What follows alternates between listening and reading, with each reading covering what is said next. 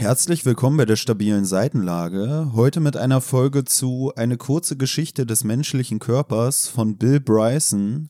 Genauer gesagt geht es heute um DNA, Haut und Haare. Ich bin der Tobi und schaffe es seit mittlerweile mehr als 28 Jahren, über 8000 äh, ja möglicherweise tödlichen Gesundheitsproblemen aus dem Weg zu gehen. Ich bin Pelle und ich habe festgestellt, eine kurze Geschichte ist für mich nicht immer kurzweilig. Ja, was war es langweilig oder? Ey, ich muss halt wirklich sagen, ne, bei mir kommen so viele Informationen bei so einer Sache einfach gar nicht an.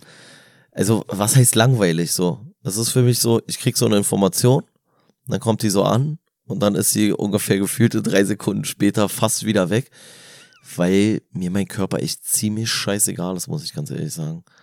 Also ich kann irgendwie kein richtiges Interesse für den eigenen Körper entwickeln, sofern es nicht sofort irgendwie äh, für mich relevant wird. So, also weiß ich nicht.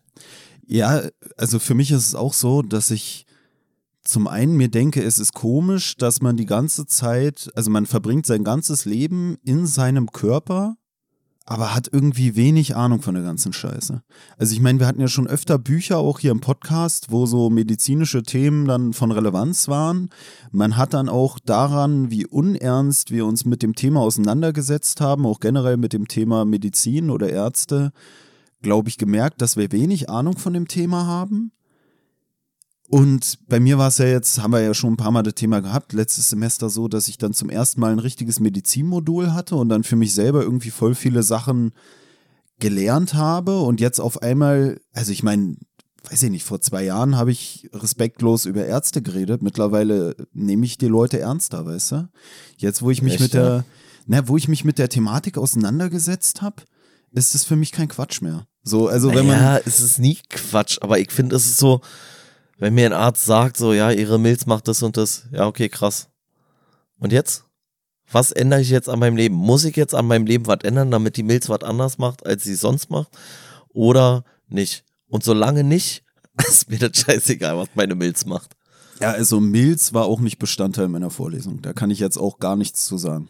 Ja, aber auch, weiß ich nicht. Nee, ich meine, vielleicht ist sie wirklich irrelevant. Leber äh, oder. Ja, okay, die Leber ist schon wieder nicht schlecht. Ja, aber auch Herz, so mäßig. Ah ich habe keine Ahnung, was mit meinem Herz ist. Hm. Ich lasse das nicht jedes Jahr überprüfen oder so, um zu gucken, ob alles richtig ist. Wenn ich jetzt Herzschmerzen hätte, würde ich zum Arzt gehen, dann würde ich sagen, ey, was habe ich da? Sag mir mal bitte, muss ich jetzt irgendwas an meinem Leben ändern? Muss ich irgendwie das operiert werden oder was auch immer? Aber solange das schlägt und mir keine Schmerzen verursacht, scheiße ich komplett drauf. Es ist mir egal, wie oft ein Herz schlägt und keine Ahnung was macht und wie viel, mit wie viel Bar das Blut durch den Körper pumpt. Ich weiß nicht mal den Unterschied zwischen Aorta und Vene. Mit, das Einzige ist, das eine führt vom Herzen weg, das andere hin oder sowas, wa? Ja, also in der, ja. in der Bezeichnung schon. Äh, man sagt aber auch, das eine transportiert sauerstoffarmes Blut und das andere sauerstoffreiches Blut. Na, was ist das nicht dasselbe? Hat das nicht was damit Wie? zu tun, dass es vom Herzen wegkommt? ja, ja, ja, ja, ja, also. Aber also eigentlich gibt's, also man kann es theoretisch mit zwei unterschiedlichen Definitionen ausdrücken. Äh, das Problem ist nur, also das hatte ich ja da alles in Medizin, es gibt diese Pulmonalarterie, das ist die Arterie, die vom Herzen zur Lunge führt und die transportiert ja sauerstoffarmes Blut, weil das Blut ja erst nach dem Verlassen der Lunge sauerstoffreich ist. Und deswegen hast du so diese diese Probleme da bei der Definition, sage ich mal. Weil eigentlich sagt man das mit sauerstoffarm und sauerstoffreich, aber diese Lungenarterie ist dann eine Ausnahme davon, weil die ja vom Herzen weg zur Lunge führt. Ja. Aber deswegen bin ich dafür, dass man diese ganzen, du hast schon wieder gerade irgendwas benutzt, Pulmonal, so, äh, Scheiße so. Ähm, ja, es, äh, ja, es mir, ich, ich merke mir das sowieso nicht eine Sekunde meistens, weil ich da, wie gesagt, gar kein Interesse dafür habe. Und deswegen wäre für mich besser, man würde sowas wie Vene, würde es einfach Herzwegader nennen. Oder irgendwie sowas, so, weißt du, so irgendwas, wo du es halt gleich so raushörst, so, wo du nicht erst Latein für können musst. Naja, ich glaube, das Ding ist halt einfach, und das hast du ja selber jetzt auch schon gesagt, dass man sich mit den Sachen nicht auseinandersetzt, solange sie funktionieren. Und das ist ja generell auch sowas, wenn man sich irgendwie Sachen kauft. Ich habe auch immer keinen Bock auf Anleitung oder so. Ich will einfach oder man will einfach, dass es funktioniert.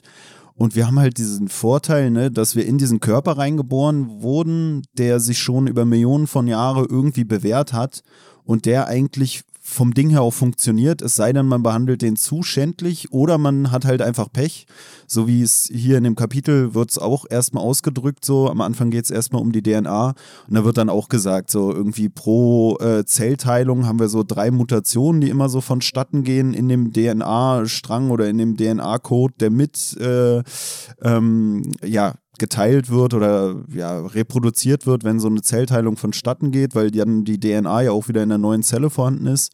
Und von diesen drei Mutationen, die dann bei so einer Teilung stattfinden, äh, ist eigentlich gar keine bemerkbar so. Also er hat hier dann gesagt, ähm, dass es nur ganz selten irgendwie eine Veränderung gibt, die sich bemerkbar macht. Und das wäre dann wieder als Evolution zu bezeichnen. Und deswegen so, ja, wir sind eigentlich so gut angepasst an unsere Lebensumstände, dass uns unserer, unser Körper eigentlich in der Regel gar keine Probleme macht, beziehungsweise es immer wieder schafft, mit verändernden Umgebungsbedingungen irgendwie klarzukommen, dass es uns halt nicht interessiert. Aber das ist ja meistens das Problem, wenn es so um Medizin geht, dass erst wenn es zu spät ist, man dann drauf aufmerksam wird. Ne?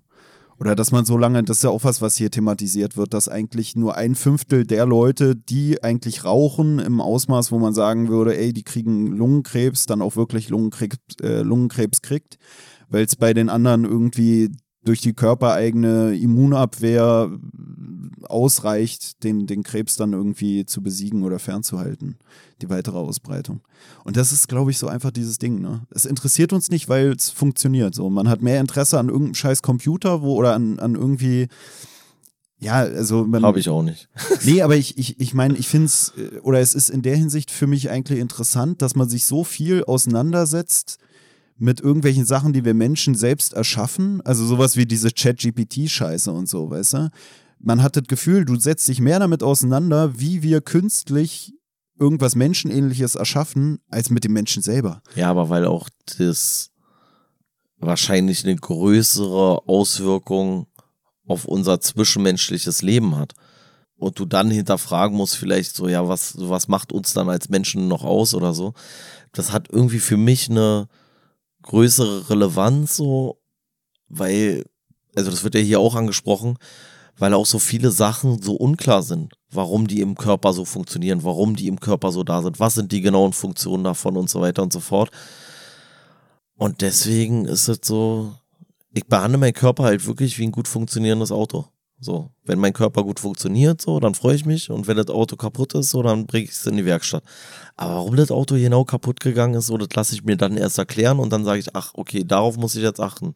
Aber ich habe das Gefühl, man kann ja gar nicht richtig gesund leben, weil wenn man wirklich auf alles achten würde, dann wäre, hättest du so eine krasse Informationsflut, mit der du dich auseinandersetzen musst, welche Mikronährstoffe du nimmst, welche Makronährstoffe du nimmst was du, was du, weiß ich nicht, was, ey, wie oft du dich am Tag bewegst, in welcher Art du dich bewegst, wie muss ich sitzen, wie muss ich das machen, dass ich so das Gefühl habe, ey, das ist sowieso so ein Fass ohne Boden, also mache ich einfach alles so, wie ich es immer mache und scheiß einfach drauf, so mäßig, weißt du, weil ich immer so denke, wenn ich irgendwo an einer Stellschraube drehe, habe ich vielleicht woanders wieder einen negativen Effekt, wenn ich das mache, so, so nach dem Motto, ja, keine Ahnung. Hier wird es ja zum Beispiel gesagt, so äh, in Bezug auf Selen, also so ein, so ein Stoff, den man sich zuführt, der für irgendwelche coolen Sachen verantwortlich ist.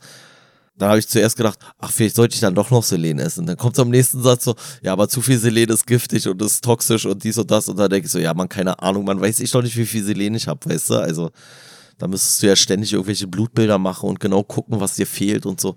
Habe ich gar keinen Bock drauf.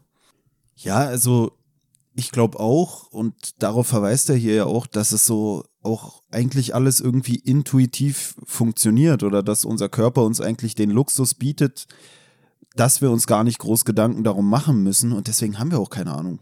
Weißt du, wir, wir kennen nur unsere eigene Oberfläche so, was ja dann auch passt dann, wenn äh, wir hier auf Haut und Haare zu, zu sprechen kommen, weil der Rest, so solange es keine Faxen macht, interessiert dich die ganze Kacke gar nicht, weißt du?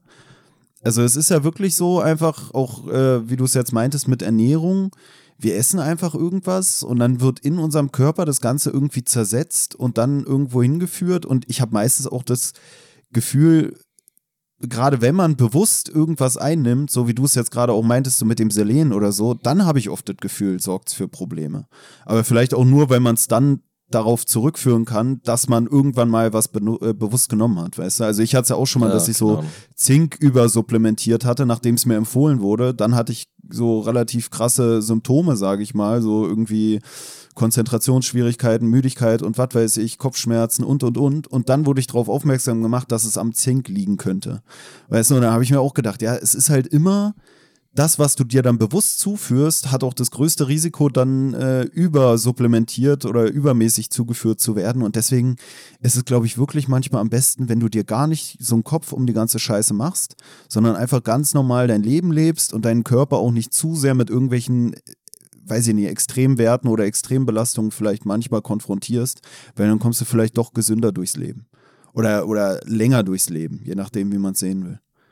Wie gesagt, was ich halt persönlich dann halt nicht so verstehen kann, ist, wie man so eine krasse Faszination dafür entwickeln kann. Also diese Faszination oder dieses Interesse ist ja schon, wie du sagst, das würde ich nur entwickeln können, wenn ich mit irgendeinem bestimmten Ding an meinem Körper, egal ob es jetzt von mir aus die Haut ist oder irgendwelche ähm, Organe oder was weiß ich, wenn ich da irgendwelche Probleme habe und dann würde ich mich vielleicht damit auseinandersetzen, wie ich dieses Problem beheben kann.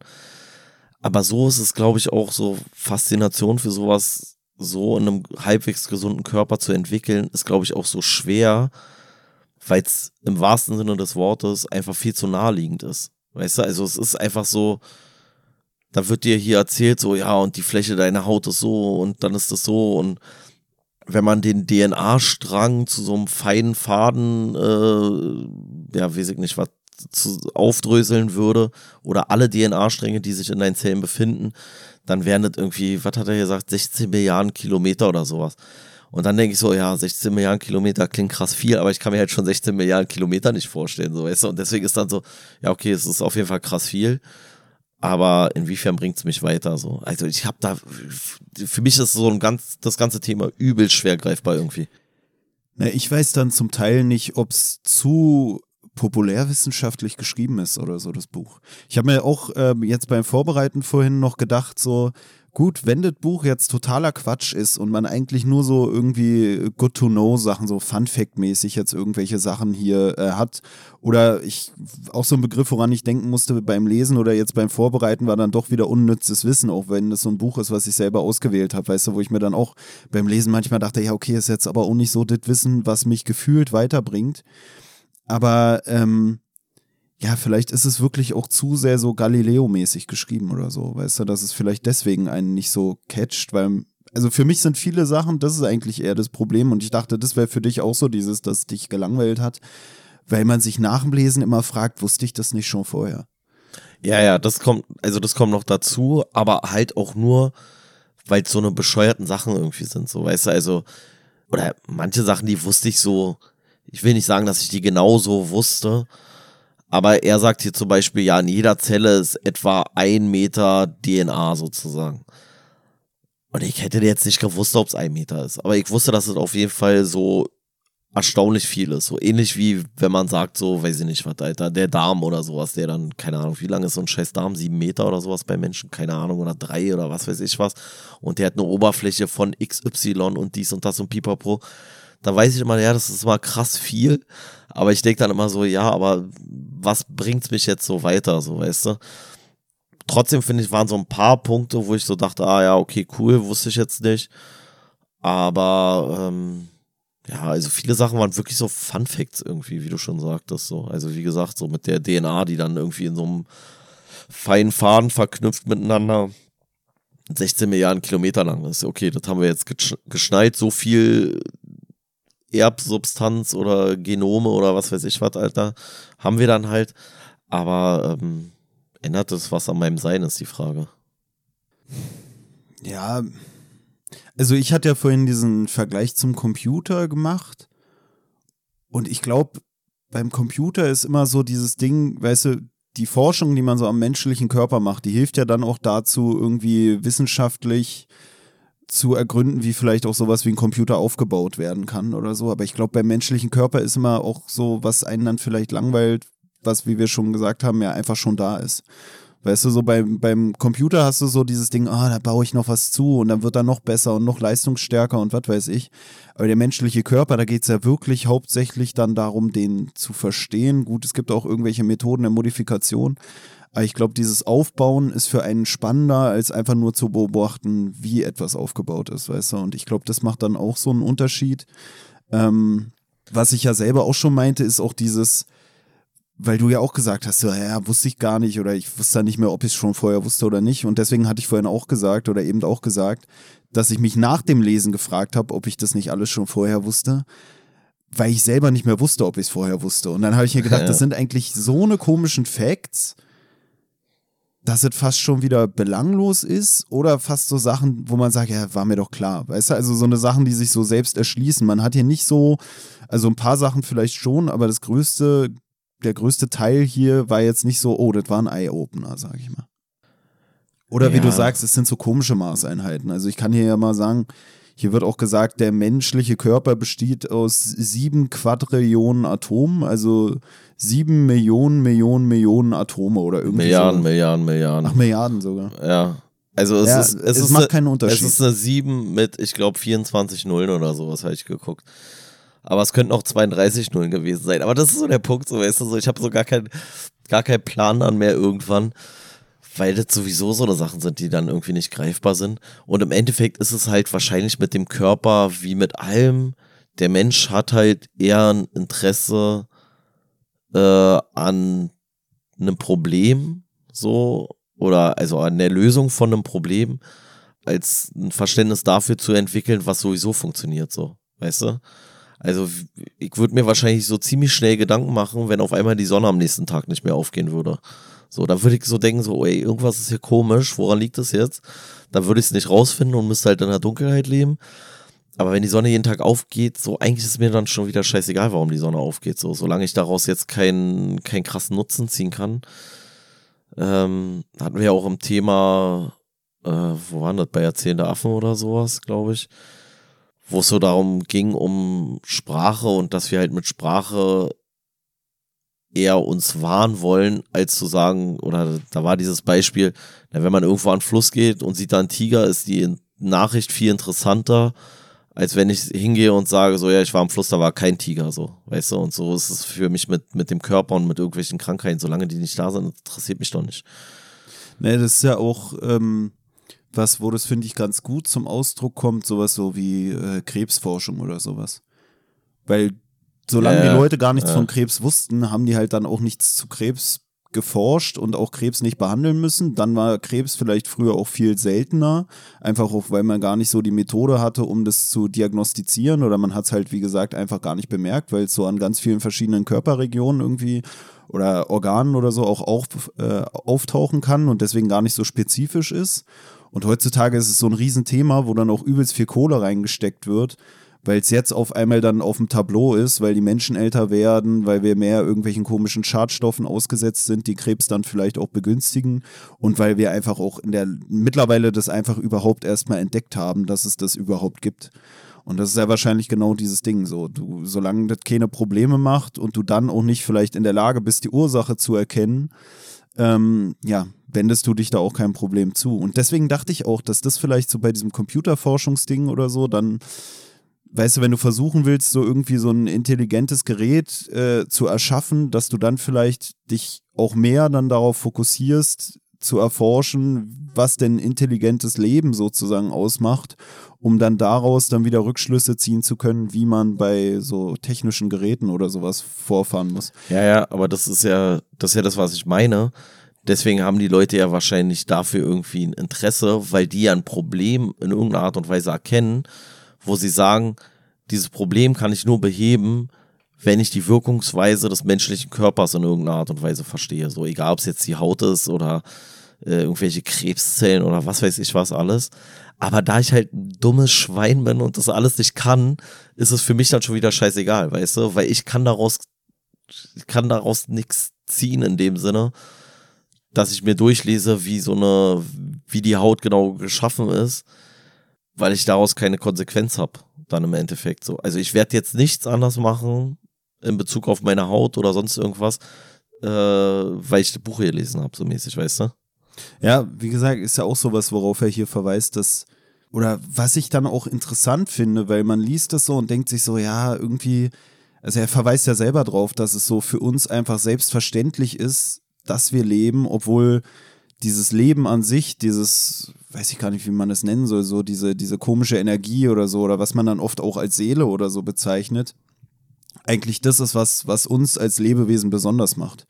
Aber irgendwie interessiert uns das gar nicht groß, weißt du? Also er sagt hier, hier wird am Anfang groß eingeleitet, so was man an Geld bräuchte, um alle Bestandteile des menschlichen Körpers irgendwie äh, zusammenführen zu können. Also einfach um die, die ganzen chemischen Bestandteile zu kaufen. Und da wird hier gesagt, für so einen Menschen von der Größe von Benedict Cumberbatch bräuchte man 112.000 Euro, um die ganzen Materialien einzukaufen. Ist halt auch sowas, weil du ja auch schon meintest, dass so die Zahlen so eigenartig sind.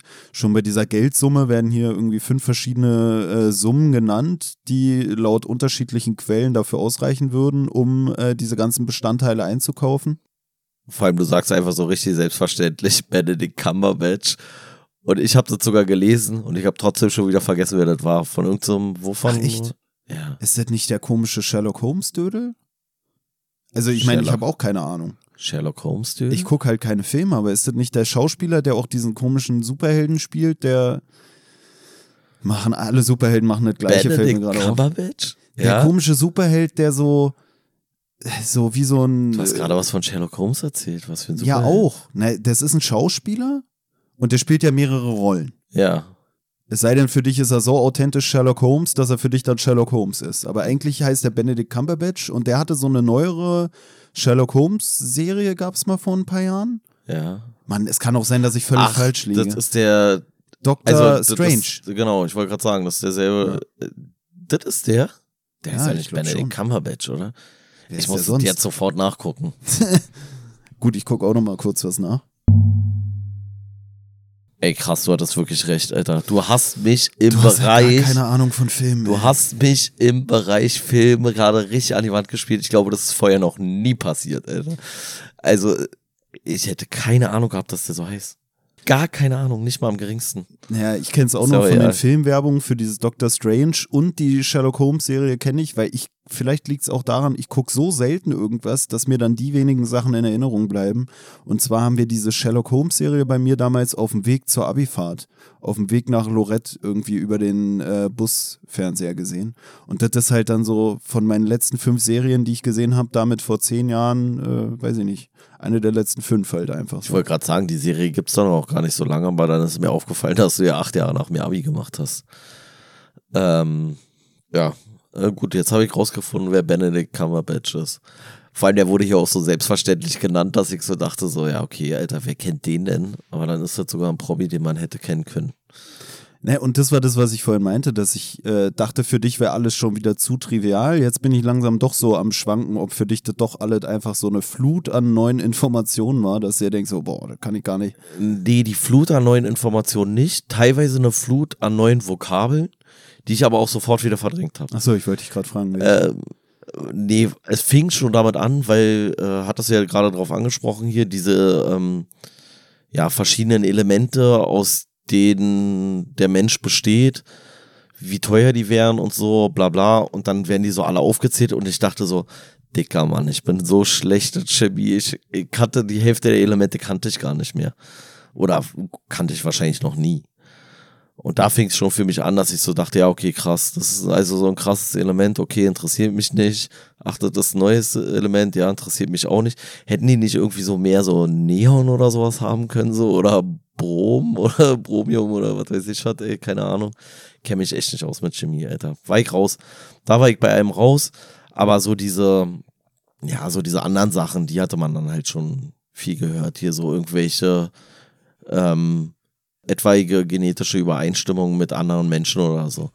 Gibt es auch immer so einen anderen wilden Zahlen. Irgendwie, man ist zu, weiß ich nicht was, 70 Prozent genetisch äh, identisch mit irgendwie Kohlrabi oder so ein Scheiß, Alter.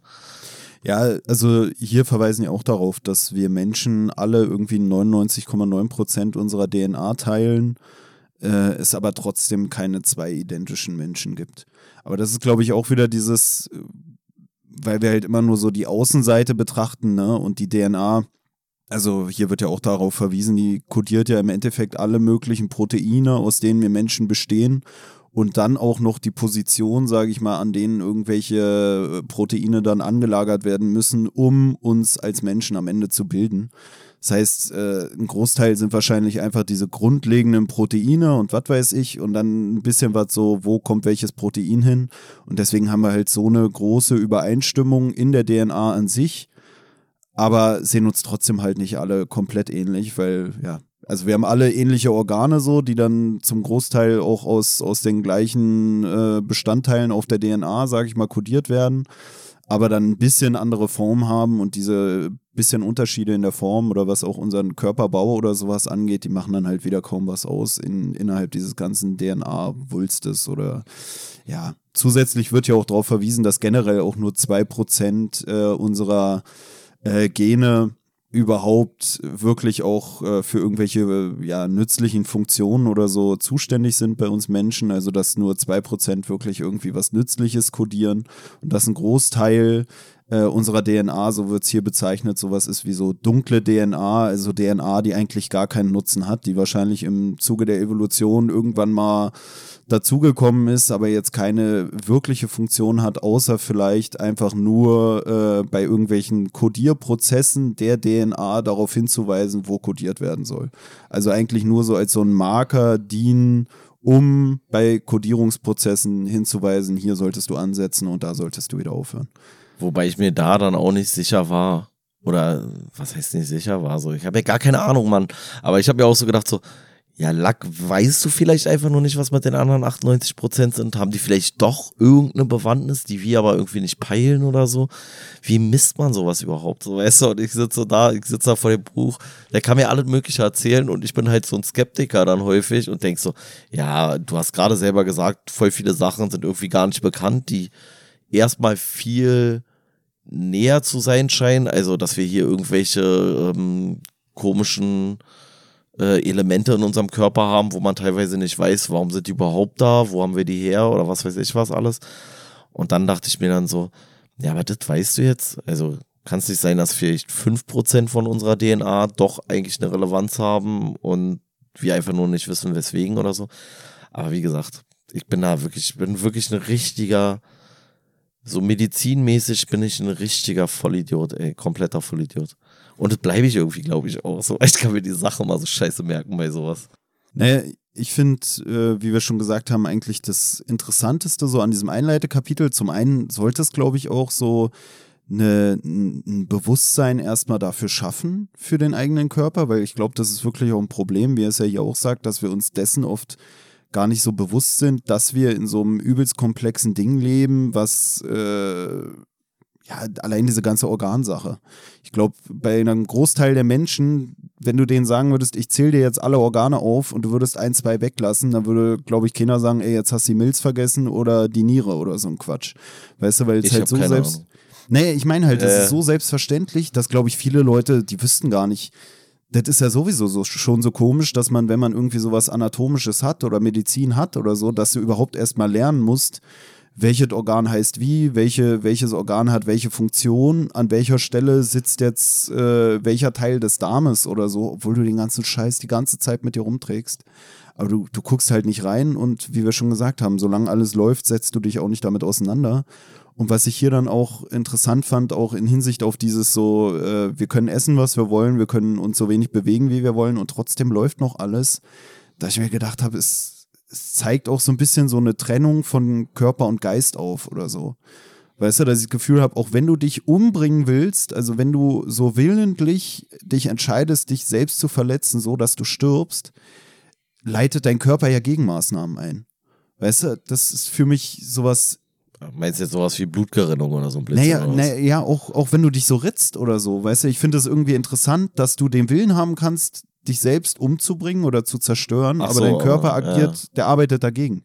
Weißt du, also, dass du darüber halt dann auch wenig, ja, Entscheidungsgewalt hast. Also, dass das alles einfach so von sich aus funktioniert, aber also man sagt ja auch oft, es ist gar nicht so leicht, sich selbst umzubringen, weißt du? Also kannst du, bist du schon beschränkt in den Methoden, die du anwenden kannst. Ist ja auch sowas, wenn du dich selbst erdrosseln willst, dann wirst du auf einmal ohnmächtig und wachst eine Stunde später wieder auf oder so ein Quatsch. Also erwürgen meinst du, also ja, mit den Händen erwürgen. Ja, ja, mäßig, irgend, ja. irgendwie, ja. Und, und das finde ich eigentlich schon interessant, so, dass, dass du in deinem Körper steckst und deinen Körper dazu nutzen musst, um dein Bewusstsein zu eliminieren, also um dich selbst umzubringen, aber dein Körper selber leitet dann wieder irgendwelche Gegenmaßnahmen ein. Also du hast irgendwelche Reflexe oder so immer, die dich am Leben halten sollen, die du gar nicht abschalten kannst. Naja, alleine sowas wie Atmung, ne? Also du kannst ja, ja also ich ja. weiß nicht, vielleicht gibt's gibt's das, dass irgendeiner wirklich die Luft anhalten kann, bis er stirbt, so mäßig. Also gibt es irgendwie so ein krasses Shaolin-Mönch, der sowas kann, keine Ahnung. Aber äh, erstmal kriegt man es ja nicht hin. Selbst wenn man sich fest vornimmt, so nichts mehr zu atmen, kriegt man es nicht hin irgendwie. Naja, und das, das ist für mich selber irgendwie schon so was Interessantes, dass man so denkt, okay, da gibt es scheinbar auf jeden Fall so eine, so eine Trennung zwischen Körper und Geist. Ähm, ich würde hier kurz auch so eine Stelle vorlesen zu diesem Verweis, den ich schon gemacht hatte auf Maschinen, die ich eigentlich ganz gut geschrieben fand. Und zwar wird hier gesagt, unser Körper wird häufig mit einer Maschine verglichen, aber in Wirklichkeit ist er viel mehr. Er arbeitet jahrzehntelang 24 Stunden am Tag und dabei benötigt er, jedenfalls meistens, weder eine regelmäßige Wartung noch Ersatzteile. Er läuft mit Wasser und wenigen organischen Verbindungen, ist weich und ziemlich hübsch angenehm beweglich und flexibel, pflanzt sich mit Begeisterung fort, macht Witze, spürt Zuneigung, weiß einen roten Sonnenuntergang und eine kühle Brise zu schätzen. Wie viele Maschinen, die Sie kennen, können auch nur eines davon. Da gibt es eine Frage. Der Mensch ist wirklich ein Wunder. Aber man muss sagen, das ist ein Regenwurm auch. Also, ja.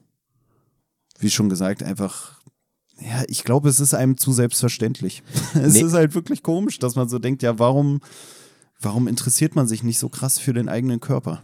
Aber ähm, weil du ja vorhin meintest, so, ähm, und das macht er ja auch so ein bisschen mit seiner Einleitung, so nach dem Motto, so, ja, ey, stellt euch mal vor, wie komplex wir eigentlich sind. Wir haben hier sieben Quadrilliarden, was waren es, Atome, die in unserem Körper da irgendwie existieren. Wir haben so und so viele ähm, Zellen und DNA ist so und so lang und dies und das und pipapo. Aber wie komplex mein Körper ist, das muss er mir gar nicht vor Augen führen, weil das erkenne ich schon daran, dass ich gar kein Verständnis von meinem Körper habe. So, weißt du? Also, das ist so immer so, wenn ich mir so, gibt doch diese, ähm, diese Puppen, sage ich jetzt mal, also wo nur so ein Torso ist, wo du dann so die Bauchdecke mhm. abnehmen kannst und dann siehst du so, hier, weiß ich nicht, dann siehst du die Leber und die Galle und die Milz und Nieren und was weiß ich was alles. Was denn? Nichts. Wieso was wegen der Galle. Wieso?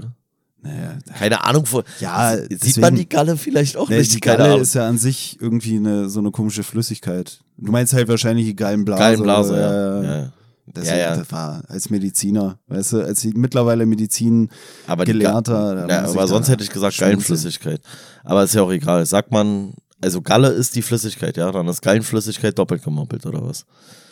Ist ja auch scheißegal. Ja, ja, ja. Ne, also. Es wird irgendwie, soweit ich, soweit wie ich es verstanden habe, aber das ist ja auch so dieses Ding, worauf du, glaube ich, auch anspielen wolltest, dass das halt alles so groß ist und du kannst immer noch mal ins Detail gehen und irgendwann genau. bist du dann bei irgendwelchen äh, komischen Transmitterkanälen oder so, weißt du, in, in irgendeiner komischen Zellschicht, wo dann da irgendwelche Stoffe durch irgendwelche Kanäle durchgeschickt werden. Es ist halt werden. halt wirklich so, ich gucke mir dann diese, diese Schaubilder an, so diese Plastik oder wie man, man das nennen möchte. Und dann denke ich so, weil da ist für mich das Beispiel vom Computer gar nicht so weit weg. Das ist für mich genauso undurchsichtig wie so ein scheiß Computer. Weißt du, da gucke ich auch, dann sehe ich so eine Platine, dann sehe ich irgendwelche Kabel, dann sehe ich irgendwelche, was weiß ich was, da irgendwelche Kontakte und sowas, alles. Ich habe davon null Ahnung. Und klar weiß ich so ganz grob, ja, okay, Herz, da kommt Blut rein und dann wird das in so einen Blutkreislauf gelenkt und so. Und die Leber, die macht irgendwelche Entgiftungsscheiße oder sowas, keine Ahnung. So ganz grob habe ich eine Vorstellung. Aber im Detail habe ich gar keine Ahnung, weil es super komplex und super kompliziert ist. So. Und deswegen äh, ergebe ich mich dieser Komplexität und sage, schön, dass das funktioniert, weil da muss ich es nicht verstehen, so weißt du. Naja, aber das ist ja auch das, was ich meinte beim Computer, dass du es irgendwie erst verstehst, bevor du es aufbaust. Ne? Und beim Menschen ist so, weißt halt auch gar nicht, wo du anfangen sollst. So, du, du, weißt gar nicht, wo soll ich jetzt meine Aufmerksamkeit drauf richten, wo soll ich anfangen und beim Computer, da, da hast du so, okay, jetzt habe ich hier die Bestandteile, jetzt müssen wir da noch am Arbeitsspeicher basteln, Jetzt überlege ich mal mal, wie wird ein Arbeitsspeicher aufgebaut, so, ne? Und du hast irgendwie alle nachvollziehbar, aber gleichzeitig ist für uns auch wieder so, wenn du selber nicht der Experte dafür bist, dann interessiert, also dann, dann willst du, eben, dass das einfach eben. funktioniert. Genau. Und das, das meine ich ja mit dem Auto. Ich habe keine Ahnung von Autos. Deswegen hoffe ich, dass es funktioniert. Wenn es nicht funktioniert, dann muss ich zu irgendjemandem gehen, der sich damit auskennt. Beim Computer ist ja genau das Gleiche. Ich habe doch keine Ahnung, wie ein Computer funktioniert. So, ich drücke da auf den Knopf und dann geht der an und wenn der nicht angeht, habe ich ein Problem, so, weißt du, aber dann gehe ich ja nicht so runter und dann sage ich so, ey, vielleicht, wenn ich jetzt hier irgendwie an so einer kleinen Verbindung löte, so, dann wird es vielleicht wieder funktionieren. Ich habe gar keine Ahnung, wie es funktioniert. Das ist beim Körper halt genauso. Aber ich glaube, man geht sowohl zu so einem Computer-Heini, der sich da um die Reparatur kümmert, als auch zum Arzt mit einer ähnlichen Einstellung. Fällt mir gerade so auf. Ich glaube, bei beiden gehst du hin und sagst so Mach's von wegen, ganz. Genau. Ja, ja, klar. Ob, obwohl man, also das ist, glaube ich, auch was, wo uns da manchmal das Bewusstsein fehlt. Und wo man immer eine leichte Lösung haben will für die Zukunft. Naja, und uns fehlt das Bewusstsein dafür, dass ein Arzt ja eigentlich das Problem hat, dass er das ganze Ding ja nicht aufgebaut hat. So, das, was ich vorhin schon meinte, ne? Er versucht ja es zu entschlüsseln. So, wenn du zum Apple-komischen Shop da gehst und sagst, ey, sorry, ich habe mir hier ein Apple Watch gekauft, irgendwas funktioniert da nicht, dann ist es, finde ich, auch viel verständlicher, dass man von denen erwartet, das Problem gelöst zu kriegen, als wenn man zum Arzt geht und irgendwie so eine ganz seltene Krankheit hat und dann sagt, ja, können Sie mir jetzt mal sagen, ich habe ja die und die und die und die komischen Symptome, weil dieses ganze System des Menschen ja eigentlich noch viel diffuser ist und viel weniger erforscht ist als so eine scheiß Apple Watch oder so. Weißt du, was ich meine? Also eigentlich ja, ja. finde ich es interessant, weil auch als wir uns so ein bisschen über Ärzte lustig gemacht haben in vorangegangenen Folgen, ging es auch so darum, dass man so manchmal das Gefühl hat, die labern einem einfach irgendeinen Scheiß ans Ohr, so von wegen, ja machen sie doch mal dies oder dann kriegst du irgendeine komische Fehldiagnose, kriegst irgendwas verschrieben, was nicht hilft. Was ja aber auch immer damit zusammenhängen kann, dass wir Menschen dann doch wieder sehr unterschiedlich sind. Dann auch die Symptome, die man berichtet, sind ja von Mensch zu Mensch unterschiedlich. Vielleicht bei der gleichen Erkrankung, vielleicht auch einfach das, was man empfindet, ist unterschiedlich und dann berichtet man anders drüber. Aber es kann ja auch einfach sein, dass der Arzt halt wirklich mal keine Ahnung hat. Ne? Also, dass es vielleicht auch was ist, wo die Forschung noch nicht so weit ist, wie wir es vorhin hatten, so bei Krebs oder so. Weißt du, wenn du mit einem Computervirus zum Computerheini gehst, da gehst du mit dem gleichen Ding hin, so von wegen, der soll mir mal sagen, was Sache ist. Und da kann dir wahrscheinlich auch eher eine Antwort gegeben werden, weil diesen Virus hat ja auch in der Regel jemand entwickelt und dann kam der auf den PC. Aber bei irgendwelchen komischen Krankheiten, weißt du, da musst du ja erstmal den Organismus wirklich verstanden haben, um dir dann vielleicht sagen zu können, was der Grund dafür sein könnte.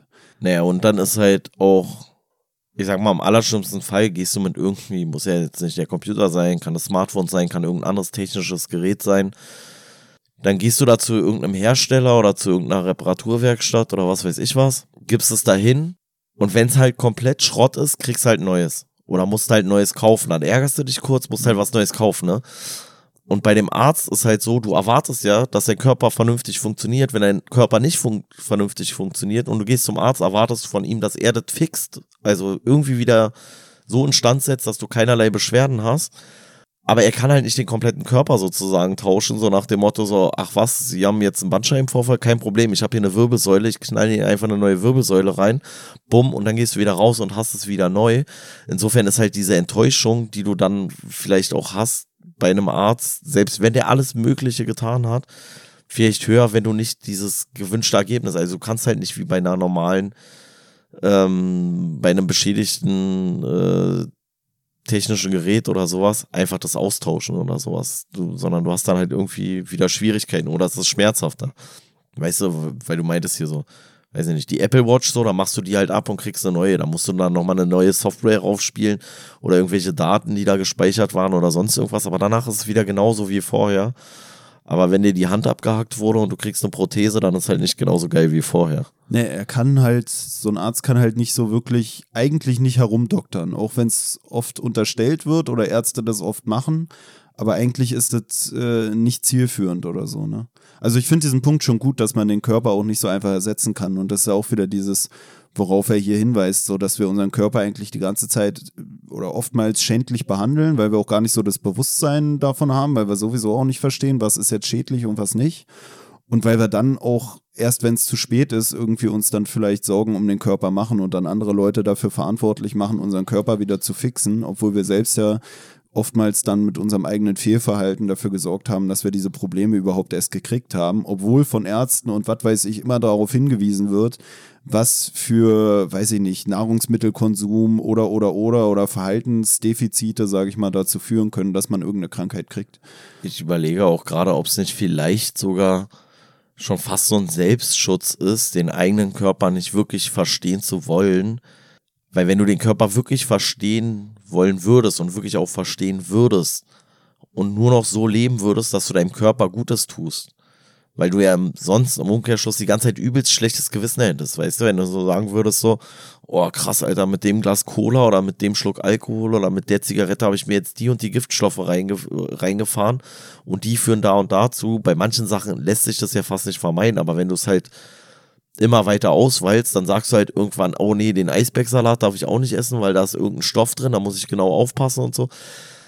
Dass wenn du dich vielleicht zu viel damit auch auseinandersetzt, dass du dann gar kein lebenswertes Leben mehr hast, so, weißt du, weil dann fragst du dich auch so, ne, macht es Sinn, dass ich irgendwie äh, regelmäßig Kraftsport mache oder ist es nicht eigentlich zu viel Verschleiß von irgendwelcher, was weiß ich was, äh, von irgendwelchen Gelenken oder sonst irgendwas, bla bla bla, was mir dann wieder schadet, so, also wenn du das immer so ja, unter so einem, unter so einem Risikoaspekt dann alles beurteilst, dann hast du ja keine Freude mehr, ey. Dann, dann gehst du ja nicht mehr los und isst einen Hamburger so mäßig, weißt du?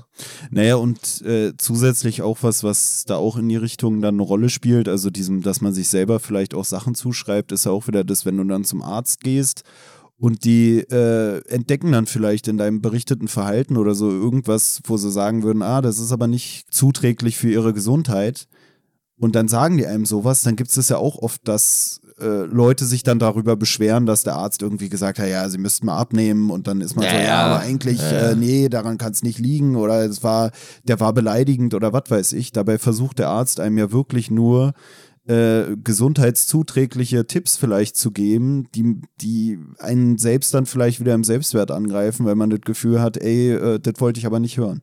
So, ich wollte hören, entweder nehmen sie die Tablette hier oder ach, das legt sich schon wieder oder oder oder, aber eigentlich wollen wir an unserem Verhalten nichts ändern, weil dann wäre der Fehler ja bei uns. So, und deswegen sagen wir lieber, der Arzt ist ein Idiot, als dass wir vielleicht an unserem eigenen Verhalten am Ende auch was ändern. Na, bestes Beispiel finde ich ist ja auch sowas wie Diabetes oder sowas, weißt du? So, dann haben Leute Diabetes, also jetzt mein Vater zum Beispiel, der hat ja weiß ich nicht was, Diabetes Typ 2, glaube ich, war so. Dieser Altersdiabetes ist, glaube ich, Diabetes Typ 2. Ähm, und bei dem ist dann auch so, dass ich so denke, so, ey, der scheißt noch mehr drauf, was er frisst, als ich, obwohl ich gar keine Diabetes habe. Einfach so aus dem Ding, so, nee, ich ändere doch deswegen jetzt nicht mein Verhalten. Dann hau ich mir halt eine Spritze oder Tablette oder was weiß ich was rein, so. Und dann kann ich es ja wieder machen. Obwohl dein Körper dir eigentlich sagt, Dicker, hör mal auf damit, Alter. Du sollst kein Stück Kuchen mehr essen oder sollst keinen Alkohol trinken oder kein, was weiß ich was, keine Süßigkeiten essen, keine Schokolade. Und das ist halt auch so irgendwie, ja, also eigentlich will man ja vom Arzt immer nur hören, nee, sie verhalten sich genau perfekt. Aber ähm, sie sind jetzt trotzdem krank, so mäßig, weißt du? Also ich muss auch sagen, also war schon vor Jahren so, da meinte mein Arzt auch, dass ich irgendwie so einen verhältnismäßig starken Gelenkabrieb habe, so und was ich denn, was ich denn machen würde, dass das so ist. Und dann meinte ich, ja, mach halt viel Sport und so. Dann meinte er halt auch so, naja, vielleicht sollten sie da ein bisschen weniger Sport machen oder leichtere Gewichte. Und dann habe ich gesagt, so, ja, auf gar keinen Fall. So, haben mir dann auch keine Platte mehr gemacht, ob das vielleicht irgendwann vielleicht in 30 Jahren scheiße ist oder sowas. Keine Ahnung. Ich hatte auch gerade da wieder überlegt, ob man zum Teil lieber eine Diagnose haben will. Sie sind unheilbar krank, aber sie können ja, nichts dafür. Ja, ja, so, so, von wegen, ey, wir wissen auch nicht, was sie haben. Sie haben was ganz Seltenes. Weißt du, lieber als wenn, ihn, wenn dir gesagt wird, ja, du hast halt äh, Typ 2 Diabetes aufgrund deiner schlechten Ernährung oder sowas. Ja, ja, also ja, wahrscheinlich kommt es auf die Form der Diagnose an. Aber ich glaube, was, was sich nicht so in Frage stellt und wo dir keiner so sagen kann, das und das und das und das und das müssen sie ändern, es sei denn, das ist für dich keine große Herausforderung, so, weißt du? Ist äh, für mich auch was, was mir gerade einfällt, weil es ja auch bei diesen ganzen Body Positivity Sachen und so geht es ja auch oft darum, so, äh, ja, die haben halt eine, eine Krankheit und die können da nichts für und sowas.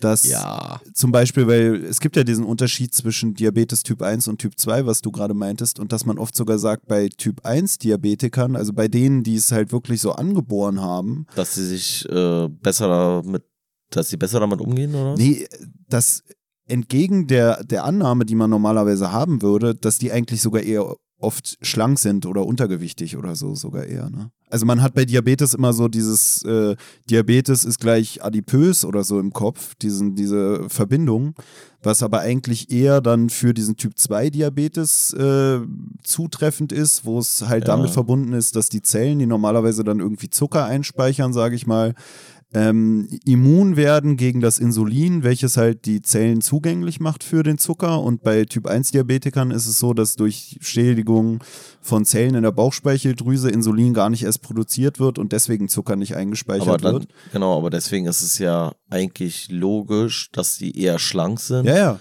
Weil, also ich kenne es halt aus dem Bodybuilding, da gibt es ja richtig so dieses äh, Insulindoping sozusagen, dass du halt irgendwie krasser bulkst, also mehr zunimmst und sowas, alles so.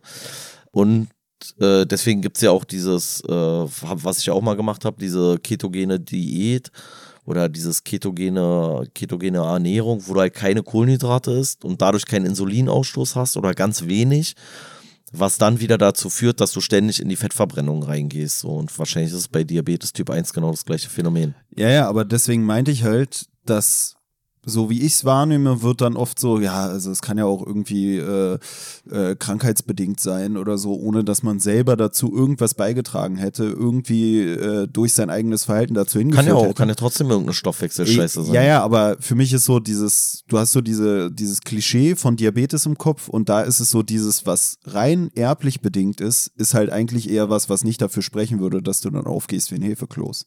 So, das meinte ich, weißt du, dass, dass ja ja, dass man ja. sich dann auf, ja, ich habe ja hier Diabetes, ja, aber welchen Typ von Diabetes hast du und inwiefern hast du vielleicht dann auch doch durch dein Gesundheitsverhalten oder weniges Gesundheitsverhalten dazu beigetragen, dass du es bekommen hast? Darauf wollte ich hinaus, weißt du. Ja, ja, habe ich schon verstanden, aber ich weiß gar nicht, ob sich die meisten so auf Diabetes dann berufen, so, aber kein Plan so, aber äh, ich bin Krankheit fett, äh, krankhaft fettleibig so. nee, aber es gibt doch mehr als eine Stoffwechselkrankheit. Nein, nein aber das wäre eigentlich lustig. Weißt du, wenn man, wenn man sagen würde, so, also sie sind ja wirklich übergewichtig, sie haben ja. Ich bin krank, was haben sie denn? Fresssucht. Adipo Adipositas. Sie sind, ich bin krank? Ja, was, was haben sie denn? Ja, 18 Big Macs zum Frühstück, Alter, so ist. Äh, da wären wir schon wieder bei dem komischen Ducks-Handy da, wa? Was waren das? 80, 80 ja. Big Macs oder so? Aber das, das wäre eigentlich wirklich lustig. Ja. Übergewicht ist nicht immer. Also manchmal ist man, hat man auch einfach eine Krankheit, zum Beispiel Adipositas und, und dadurch bedingten Diabetes. Also ist, ja. Ich weiß jetzt gar nicht, wie wir darauf kamen, ey. Ich finde, da bräuchte man auch so einen, so einen Fettfluencer oder so, so einen Influencer, der wirklich dann immer das so durchzieht. Weißt du, auf so einer ironischen Schiene immer so einen machen, auf ja, alle reden immer, aber ich bin ja eigentlich einfach nur krank. Ich bin halt einfach äh, adipös, so, weißt ja, du. machen das nicht voll viele? Also, ja, aber die machen es nicht was, auf so einer ironischen nee, Schiene. Nee, aber weißt du, was ich immer das Geilste finde? Wenn du so wirklich, und das ist ja immer so ein, so ein, ähm, so ein Vorurteil oder so ein Klischee oder sowas so, ja, ich habe ja auch schwere Knochen. So, weißt du, und das habe ich wirklich schon ein paar Mal gehört, so, ja, so nach dem Motto, ja, wie viel wiegst du denn? Ja, 160 Kilo. Ja, aber ich habe auch schwere Knochen. Ja, aber von den 160 Kilo sind 30 Kilo Knochen, so ungefähr. Und wo kommen die anderen 130 Kilo her, so mäßig, weißt du? Also, das ist ja auch immer irgendwie so, ja, da redet man sich auch häufig schön, glaube ich. Und vielleicht würde ich es genauso machen, wenn ich so das Problem hätte, so, weil es ist ja auch wahnsinnig schwer, dann irgendwie wenn man sich irgendeine schlechte Angewohnheit äh, zu, äh, angeeignet hat, so, dann ist es ja auch schwierig, davon loszukommen. Aber so dieser Quatsch dann immer, also was die Leute sich da mal ausdenken, so, also so viele Stoffwechselkranke gibt's einfach, glaube ich, nicht, wie wir fettleibige Leute haben, so. Und das ist ja auch irgendwie komisch, so, okay, könnte man auch wieder sagen, so, inwiefern sind das irgendwelche zivilisationsbedingten Erscheinungen oder was weiß ich was. Aber es ist ja auch schon auffällig so, dass so in bestimmten Ländern die Fettleibigkeit zunimmt und dass das irgendwie was schon mit Wohlstand zu tun hat, so, weißt du? Also so USA, weiß ich nicht, Deutschland ist ja auch, wird ja auch immer fetter, ey. Ey, ist so krass, Alter. Ich finde, wenn du heute irgendwie so an so einer Grundschulklasse vorbeiläufst, dann denkst du so, what the fuck, Alter, habt ihr die Hälfte der Grundschüler schon gefressen, Alter? Ja, irgendwie denke ich mir auch, aber gerade durch dieses, was du gerade meintest, so mit Zivilisationskrankheiten, ist es vielleicht dann also es ist jetzt was, was dann auch wieder Leute in Schutz nimmt, die, die stark übergewichtig dann sind, aber es ist dann auch heutzutage vielleicht gar nicht mehr so leicht, normalgewichtig zu sein Nein, oder, oder eher schlank. Ne? Die Diskussion hatte ich doch mal mit, mit äh, unserer Oma, so weil ich dann so auf meinem Ernährungsfilm gerade wieder war und ich glaube, es war sogar die Zeit, wo ich so mich ohne Kohlenhydrate ernährt hatte. Und dann war unsere Oma so, ja, warum machst du denn sowas? Sei, sei doch froh, dass, äh, dass du immer essen kannst, was du willst. So, ich wäre froh gewesen, wenn ich immer hätte essen können, was ich will.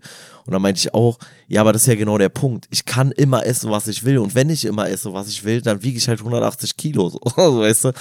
Also, das ist ja wirklich ein Problem. So. Also, du kannst ja einfach für, für einen schmalen Taler, kannst du ja trotzdem am Tag 3000 oder 4000 Kalorien über deinem Bedarf sein, so, weißt du? Also, du brauchst ja alleine schon theoretisch acht Tafeln Schokolade, kostet ja fast nichts, so, weißt du, dann zahlst du acht Euro und bist ordentlich über deinen Bedarf drüber. Ich finde es halt auch gerade so krass, weil vom Ding her kann man ja dann was dran ändern einfach, ne? Also, oder was heißt einfach, aber man könnte einfach sagen, ernähren Sie sich, oder so wird es dann auch vom Arzt oft empfohlen, ernähren Sie sich gesund, bewegen Sie sich mehr und so.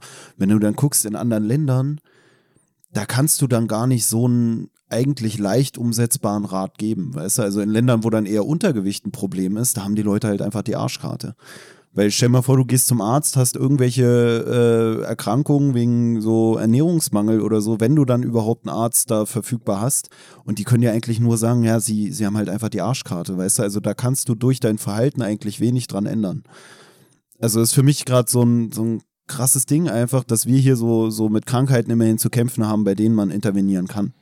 Weißt du, was ich meine? Also, dass keiner in Deutschland eigentlich verhungern muss. So.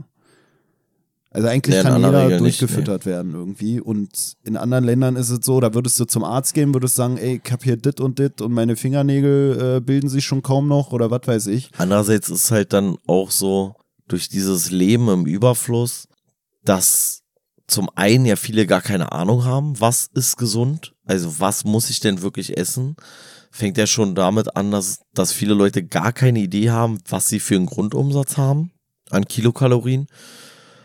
Und dass dann diese Erkenntnis, dass man zu viel wiegt, häufig zu spät kommt. Weißt du? Also, das ist ja so ein schleichender Prozess und ich habe manchmal das Gefühl, sag mal, merkt ihr nicht, dass ihr irgendwann mal so die Schallmauer durchbrochen habt? So, weißt du, also wenn du so 1,70 groß bist und wiegst 100 Kilo oder sowas, dann müsstest du auch so mal langsam auf die Idee kommen, ey, ist vielleicht ein bisschen viel. Und dann ziehen die das aber so weiter und dann kommt, glaube ich, noch so Scham dazu und dann kommt so Frust dazu und dann kommt so, dann potenziert sich das irgendwie alles wieder. Also es ist ja auch wirklich dann, und ab einem gewissen Zeitpunkt, dann kannst du auch nicht mehr einfach joggen gehen, so, weißt du? Naja, ich glaube, solange, das ist ja das, was wir schon hatten mit dem Bewusstsein für den Körper selbst, solange keine Probleme auftreten und das für dich bequem ist und es vielleicht gesellschaftlich auch gar nicht so verachtet ist, wenn man halt auf sowas nicht so achtet, ne, dann gerätst du irgendwann wahrscheinlich in so eine in so einen Teufelskreis. So, dann bist du irgendwann dick und du willst auch nicht der Dicke im Fitnessstudio sein. Eigentlich ja, ja. will man vorm Betreten des Fitnessstudios schon 50 Kilo abgenommen haben. Deswegen meldet man sich im Fitnessstudio an, um einen Motivator zu haben, wenn man dann 50 Kilo weniger wiegt, ins Fitnessstudio zu gehen. Aber dann geht man nicht ins Fitnessstudio, weil man gar nicht weiß, wie man 50 Kilo abnehmen soll, ohne das Fitnessstudio betreten zu haben. Naja, vor allem, weil du auch einfach so lange brauchst, bis du einen Effekt siehst, sodass du gar nicht weißt, ob das, was du machst, tatsächlich vielleicht einen Effekt hat, so weißt du. Also ich sag mal übertrieben gesagt, hab einen Kollegen, der ist auch sehr, sehr übergewichtig und dem wurde richtig vom Job aus gesagt, so dicker, im wahrsten Sinne des Wortes dicker, du musst mal ein bisschen abnehmen, so, du musst äh, gesünder werden, so, das funktioniert so nicht. Und den sehe ich jetzt auch ständig beim Sport und der sieht dementsprechend auch mich beim Sport. Und da meinte der auch so, ja, ey, voll geisteskrank, was du da gemacht hast und so. Und ich denke mir aber immer so, aber mit dem, was du da machst, wirst du auch nicht groß abnehmen. Andererseits ist für den wahrscheinlich schon alles so anstrengend, wo ich sage, so, es ist gar keine Anstrengung eigentlich oder es ist gar kein großer Effekt, den du da äh, fabrizierst.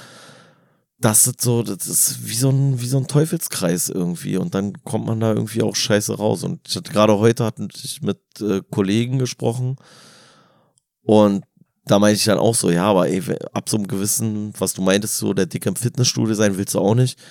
Und ab einer gewissen Körperfülle machst du auch in jedem Bereich, im wahrsten Sinne des Wortes, nur noch eine schlechte Figur. Weißt du, wenn du da ins Restaurant gehst und du bist der Fetteste in dem ganzen Restaurant und bestellst dir die größte Pizza, dann sagen alle so, na, der hätte mal einen Salat essen sollen. Dann bestellst du dir das nächste Mal einen Salat, dann sagen alle so, ja, jetzt tut er so, als würde er ja Salat essen oder was, so, weißt du. Also ist ja auch, also ich glaube, das ist schon gerade heutzutage wird ja auch viel eigentlich so auf so Körperkult und sowas geachtet. Aber umso schambehafteter ist es wahrscheinlich und so frustrierender ist es, wenn du dann nicht in dieses, ähm, in diese Idealvorstellung von einem gesunden oder einem schönen Körper passt. Und das kontern halt dann viele auch schon wieder mit so Frustfressen oder irgendwie sowas, weißt du? Ja, generell kann man ja sagen, um so ein bisschen motivierend noch zu wirken, zum einen äh, dass das Wichtigste ist wahrscheinlich, oder was heißt wahrscheinlich, immer erstmal so eine Routine aufzubauen. Also wenn man erstmal regelmäßig hingeht oder versucht oder sich ja selbst überredet, regelmäßig hinzugehen, dann wird sich das auch irgendwann etablieren. Und was eigentlich dann auch schon wieder nicht schlecht ist, wenn man übergewichtig ist und äh, zum Sport geht, man sieht auch am schnellsten dann äh, die Veränderung, wenn man es denn dann regelmäßig macht. Also jetzt um den Leuten, die vielleicht Bedenken haben, äh, so, ah, ich traue mich eigentlich auch nicht zum Sport oder jetzt, wie wir auch drüber geredet haben, vielleicht dann demotiviert werden, kann man auf jeden Fall sagen, man kann halt auch am ehesten vielleicht auf seine Entwicklung aufmerksam machen oder dann dafür auch Respekt kriegen, wenn man da dann als so ein ja, stark übergewichtiger Mensch hingeht und dann ein paar Wochen trainiert, dann sieht man auf jeden Fall schon Veränderungen und kann dadurch dann auch wieder Respekt verdienen. Aber es ist halt, ja, es ist halt schambehaftet, Überwindung und so. Ich muss sagen für mich selber, dass ich fast froh bin, dass ich noch nie richtig fett war. Weil ich glaube, das wäre mir dann auch unangenehm. Weißt du, dann hätte ich auch keinen Bock mehr rauszugehen oder zum Sport zu gehen, glaube ich. So, weißt du, dass ich selber dann.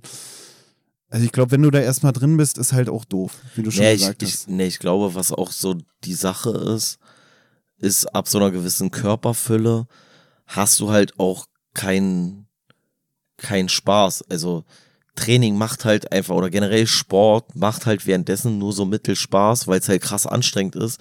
Und die Erleichterung und die Zufriedenheit, die kommt ja eigentlich erst danach, wenn man so denkt, so, boah, ja, geil, irgendwie hast du dich gut bewegt, du spürst deinen Körper wieder richtig, dies, das. Das ist ja dann geil, aber ich glaube, das ist halt auch einfach, ja, da so eine Motivation dann erstmal für sich zu erreichen, wenn man die ersten Male zum Sport geht, dein Körper sagt dir ja eigentlich, nein, mach keinen Sport. Weißt du, wenn du so zehn Jahre lang, sag ich mal, keinen Sport mehr gemacht hast, dann gehst du ins Fitnessstudio und fängst an zu laufen oder zu Rad, äh, Rad zu fahren, also da so auf dem Spinningrad oder sowas, oder Gewichte zu bewegen, dann stehst du am nächsten Tag auf und dann tut dein ganzer Körper weh dann sagt dein Körper dir eigentlich vom Feeling her so, bleib mal lieber auf der Couch liegen und beweg dich gar nicht so. Und das ist ja genau das Falsche dann wieder so. Nee, ich glaube, das ist auch generell so ein Ding, dass die Leute dann initial erstmal übertreiben. Ne? So, wenn dir dann gesagt wird, ey, du musst dich verändern, dann, oder dein Arzt sagt dir das und anstatt dann langsam reinzustarten, wird dann direkt vielleicht übertrieben. Also entweder ist Und der dann Arzt eine Woche Muskelkater und geht man nicht mehr. Ja, ja, genau. Dann hat man Schmerzen oder weiß ich nicht, verknackst sich den Knöchel oder so ein Quatsch, was dann auch häufiger vorkommt bei Leuten, die so stark übergewichtig sind. Und dann bist du halt erstmal wieder raus. So. Und dann sagst du, ey, ich hab's damals auch mit Sport versucht, es hat gar nichts gebracht und ich habe mich noch schlechter gefühlt und bin danach noch dicker geworden, weil ich halt zwei Wochen mich gar nicht bewegen konnte, so nach dem Motto. Ja. Aber eine andere Sache, weil wir jetzt über äh, Schönheit gesprochen hatten schon, äh, auch in Verbindung mit diesem Übergewichtsthema ist hier was, äh, ja, was dann im zweiten Kapitel hier ähm, auch angesprochen wird. Und zwar Haut und Haare, wo hier auch von dem Autor darauf verwiesen wird, dass ähm, ja alles, was uns schön macht, im Grunde eigentlich auch durch unsere Haut äh, ja, dargestellt wird. Also auch sowas, was wir auch schon hatten bei ähm, Erzählende Affen zum Beispiel, als wir da letztes Mal drüber geredet haben. So diese ganze Geschichte, dass ja, wir uns eigentlich nur mit unserer, ja, mit unserer Hautoberfläche, sage ich mal, präsentieren oder darstellen oder nach außen sichtbar machen. Und natürlich vielleicht auch innere Werte haben, aber wenn es so rein um den Körper geht, da würde jetzt, glaube ich, keiner sagen, du hast eine schöne Milz oder Gallenblase oder was wir alle auch jetzt schon immer hatten. So. Also das sind dann eigentlich immer nur die äh, ja, Organe, wie dann zum Beispiel die Haut, die wir nach außen tragen oder irgendwie Augen so als Sinnesorgane, die dann vielleicht auch von außen sichtbar sind. Ja, wobei ich mal, ich weiß gar nicht mehr, was war denn das? War sowas so richtig, so richtig komisches. Ich glaube, mit meiner Knieoperation oder so. Das ist ein schöne Knie? Nee, so, so, ich weiß gar nicht mehr, was der, der hat so was ganz komisches erzählt. Äh, dann hat er mich da am Knie operiert und hat er danach, ich weiß nicht, was, was war denn das da? Kreuzband oder so? Aber sie haben ein wunderschönes Kreuzband. Mhm. Und ich dachte so, ja, wow, das ist so richtig dummer Flex. Ich weiß nicht mehr, ob es das Kreuzband war, aber irgendwie sowas. Ich habe sofort wieder verdrängt und ich dachte so, so hä. Aber eigentlich finde ich das nicht schlecht. Dass, weißt du, dass man weiß, dass man ein schönes Kreuzband hat, weil wer kann damit flexen? ja, was? stell mal vor, du, du fühlst dich so total hässlich. Und das ist ja auch wieder dieses, weil wir so über diese, diese Wahrnehmung, sage ich mal, gesprochen haben, auch für seinen eigenen Körper. So, äh, weißt du, bei dir kann alles im Körper gut laufen. So, du kannst gar keine Krankheit haben, keine Beschwerde, hast aber eine krumme Nase und fühlst dich hässlich und denkst, du bist, äh, weiß ich nicht, äh, wurdest nicht geküsst so von von vom von der Genlotterie oder wie man die Scheiße nennen soll, von der Lotterie der der Genverlosung. Keine Ahnung, wie man den Kacke. ja. Ich weiß nicht mal, wie man sowas benennen soll. Also von dem, was dir deine Gene zugelöst hat, äh, zugelost hat, da hast du halt Pech gehabt. Ja, wobei das ist ja, das ist ja nicht mal so. Also das ist ja dann, also ich sag mal übertrieben gesagt, das ist ja auch mal so das Absurde, ich sag jetzt mal so ganz platt, du kannst ja genetisch der übelste Ferrari sein, aber du sitzt halt im, im Körper von so einem Trabi, so, weißt du, also dein krasser Ferrari-Motor und dein, Na, dein Fuhrwerk ja. und so, ja, ja, ja. Aber das ist ja auch so, deswegen ist es ja auch manchmal so bescheuert, wenn du dann so denkst, so wie viele Leute sich dann irgendwie die Lippen aufspritzen und hier und da und pipapo und jede Falte, das ist dann irgendwie das Riesendrama. Und eigentlich ist es so komplett unbedeutend, auch wenn ich es verstehen kann, weil nach außen hin würdest du jemanden eher als gesund wahrnehmen, der wunderschön ist, aber innen drin ist halt alles im Arsch so. So ein bisschen hier Dorian Gray mäßig. Ne, Nicht Dorian Gray, heißt der so? Doch, ne? Das Bildnis ist Dorian Gray. Ja, ja. ja. Aber das ist ja das, was ich meine, ne? dass du dann denkst, oh Mann, ich hatte so ein Pech oder ich bin so hässlich oder was weiß ich. Aber es geht halt immer nur um dieses Äußere und ja, weiß ich nicht, wenn es so um Körpermodifikation geht, da geht es ja eigentlich auch immer nur darum, dass du dann irgendwie deine Nase richten lässt oder oder oder, obwohl ja das Innere in deinem Körper eigentlich viel wichtiger ist und das Äußere ist ja nur so dein Erscheinungsbild, sage ich mal, und hat eigentlich natürlich auch irgendwie mit, mit deiner Gesundheit zu tun, aber die wichtigsten Sachen sind ja eigentlich unter deiner Haut beziehungsweise in deiner Haut, so in deinen anderen Organen, weißt du, und man reduziert sich selber immer so aufs Äußere obwohl, auch, auch wenn wir jetzt so über Übergewicht reden, da geht es ja gar nicht darum, großartig, so, ah ja, deine Leber verfettet und was weiß ich und dein Herz funktioniert nicht mehr richtig und alle möglichen komischen hormonellen äh, ja, Regelkreise oder so spielen verrückt. Nee, es geht ja eigentlich auch wieder nur darum, so, ah, du siehst doof aus, deine Haut reißt auf, du kriegst ein dickes Gesicht. Weißt du, also es geht eigentlich auch meistens also es geht meistens auch eigentlich nur so äh, um diese oberflächlichen Sachen, aber gar nicht ums Innere so. Auch wenn man sagt, so eine Person ist schön oder weißt du, das sind ja dann sogar eher so irgendwelche Magermodels oder so mit einem schönen Gesicht und so, weil das halt wieder die Schönheit ist, aber die Schönheit spielt halt eine wichtigere Rolle als die Gesundheit so.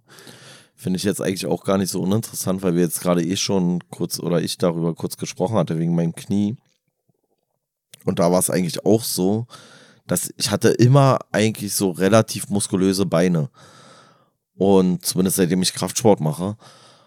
Und von der Warte habe ich immer gedacht, meine Beine sind eigentlich genetisch richtig geil, Alter. Ich habe richtig geile Beine so. Und dann ist ja meine Kniescheibe da rausgeflogen, Band gerissen, Muskelabriss, dies, das, pipapo. Und dann hat der Arzt dementsprechend ja MRT gemacht und hat so mir gesagt, so ja, das ist bei ihrer Kniescheibe auch bescheuert, weil normalerweise liegt die in so einer, in so einer stärkeren Mulde, sage ich mal, und bei mir ist diese Mulde halt nicht so tief, dadurch neigt die Kniescheibe eher dazu rauszufliegen. Und eigentlich ist es auch wieder so genau das Gleiche, weißt du? Also so oberflächlich betrachtet hätte man gesagt, ja, der hat richtig stabile Beine, richtig geile Beine und die waren überhaupt nicht stabil, die waren richtig scheiße, meine Beine, Alter. Na, die waren nach außen hin vielleicht auch nur so stabil, weil sie innerlich so instabil sind, dass der Körper halt viel gegenarbeiten muss gegenregulieren dadurch, dass er halt dann wieder äh, mehr Muskeln oder so ansammelt. Weißt du, was ich meine? Also ja, jein. Ähm, aber es hatte tatsächlich den Effekt, äh, dass der Arzt gesagt hat, das ist eigentlich krass, dass bei ihm vorher nicht passiert ist, weil diese Mulde, in der diese Kniescheibe halt liegt, wirklich eigentlich so flach ist, dass es passiert ist. Und das wahrscheinlich nur durch mein äh, durch die ganze Muskelmasse sozusagen in den Beinen relativ gut kompensiert wurde und dann aber mit diesem ganzen Corona-Lockdown ich auf einmal nicht mehr Beine trainiert hatte, dann weniger Muskelmasse hatte in den Beinen und dadurch das wahrscheinlich nochmal so begünstigt wurde, sage ich jetzt mal. Aber äh, der, äh, das war kein Gegenarbeit meines Körpers, sondern es war einfach Krafttraining, was ich zufällig gemacht habe und was zufällig dagegen geholfen hat, ohne dass ich es wusste. Für mich ist jetzt schon eine Erkenntnis auch äh, für mich selbst hier aus dem Gespräch, dass man für eine Verbesserung des Selbstwertes vielleicht alle möglichen so äh, Prophylaxe-Untersuchungen wahrnehmen sollte, einfach nur um vielleicht dann irgendwann mal gesagt zu bekommen, sie haben einen schönen rechten Lungenflügel oder sowas. weißt du, also das ist für mich jetzt selber noch was, wo ich Hoffnung draus ziehen könnte. So dass ich mir denke, zum einen, man soll es sowieso irgendwann mal machen und zum anderen so die, weißt du, nicht nur, dass die Haut auch irgendwann schrumpeliger wird mit zunehmendem Alter, sondern die äh, Wahrscheinlichkeit für irgendwelche komischen Krankheiten nimmt zu und gleichzeitig kannst du dann vielleicht auch mal wieder ein, ein Kompliment kriegen oder so. Ich weiß auch nicht, ob Ärzte da wirklich so eine Wahrnehmung für haben. Doch, aber das, das, das, ich habe das schon häufiger auch mal so bei ganz merkwürdigen Sachen irgendwie so mitbekommen Du musst dann aber zu so richtigen Spezialisten gehen, weißt du? Du musst zu so einem richtig krassen Ohrenarzt gehen und dann musst du mal sagen, so, jetzt, jetzt mal so, einfach mal aus Interesse, würden sie sagen, ich habe eine schöne Ohrmuschel oder irgendwie sowas, weißt du, so irgendwas voll bescheuertes. Und weil die sehen da teilweise irgendwie anders drauf, so. Weißt du, wie mein komischer Kniespezialist, der da sagt, oh, sie haben aber ein tolles, sie hatten aber ein tolles Kreuzband. Und ich denke so, hey, Alter, wann ist denn Kreuzband hässlich? Das habe ich mich eigentlich dann gefragt. Habe ich auch bis heute nicht verstanden. Naja, vor allem die Ärzte sind ja die, die es auch am meisten präsentiert bekommen, so, die da am ehesten den Einblick haben im wahrsten Sinne des Wortes. Und es ist die, das, was eigentlich auch gut ist, ist, dass die ja dann nach dem praktischen Nutzen wahrscheinlich auch oft gehen. Ne? Und dass es nicht so yeah. was rein oberflächliches ist, wie du es ja vorhin meintest, so mit irgendwie dann Beinmuskulatur oder wie man es auch sagen könnte bei einer Nase oder so. So ein HNO, der würde wahrscheinlich nicht äh, bei so einer Stupsnase oder bei so einer Michael Jackson Nase, auch wenn die dann ins Schönheitsideal passt, sagen, dass man eine tolle Nase hat sondern da dann vielleicht differenzierter rangehen und einem und im sagen Zweifelsfall so. sagen, so, damit haben sie sich irgendwie die Hälfte des Riechkolbens entfernen lassen. Gratuliere. Ja, genau. Finde ja. ich eigentlich, äh, finde ich eigentlich nicht schlecht. Ja. So ist. Äh, die Frage ist, was du dann, also flexst du dann damit, wenn du dann bei deinem, weiß ich nicht was, alter Proktologen warst und der dir sagt, ey, sie haben einen richtig schönen Enddarm, so, weißt du, gehst du dann so irgendwo hin und sagst, ey, ich habe einen richtig geilen Enddarm. Wollt ihr alle mal meinen Enddarm sehen? Naja, aber für mich jetzt auch, weil wir hier dieses Kapitel mit der Haut hatten, für mich ist auch oft diese Auseinandersetzung mit dem eigenen Körper, es ist halt eigentlich komisch, ne? Weil äh, man lebt in diesem Ding, aber so ein Körper hat viele Sachen, die man bei anderen Leuten eklig findet. Bei sich selber vielleicht auch ein bisschen so. Ist jetzt nicht so, dass alle Leute ihre eigenen Ausscheidungen feiern, sage ich mal. Es sei denn, die sind in einer schönen Form natürlich. Aber es ist ja jetzt nicht immer so.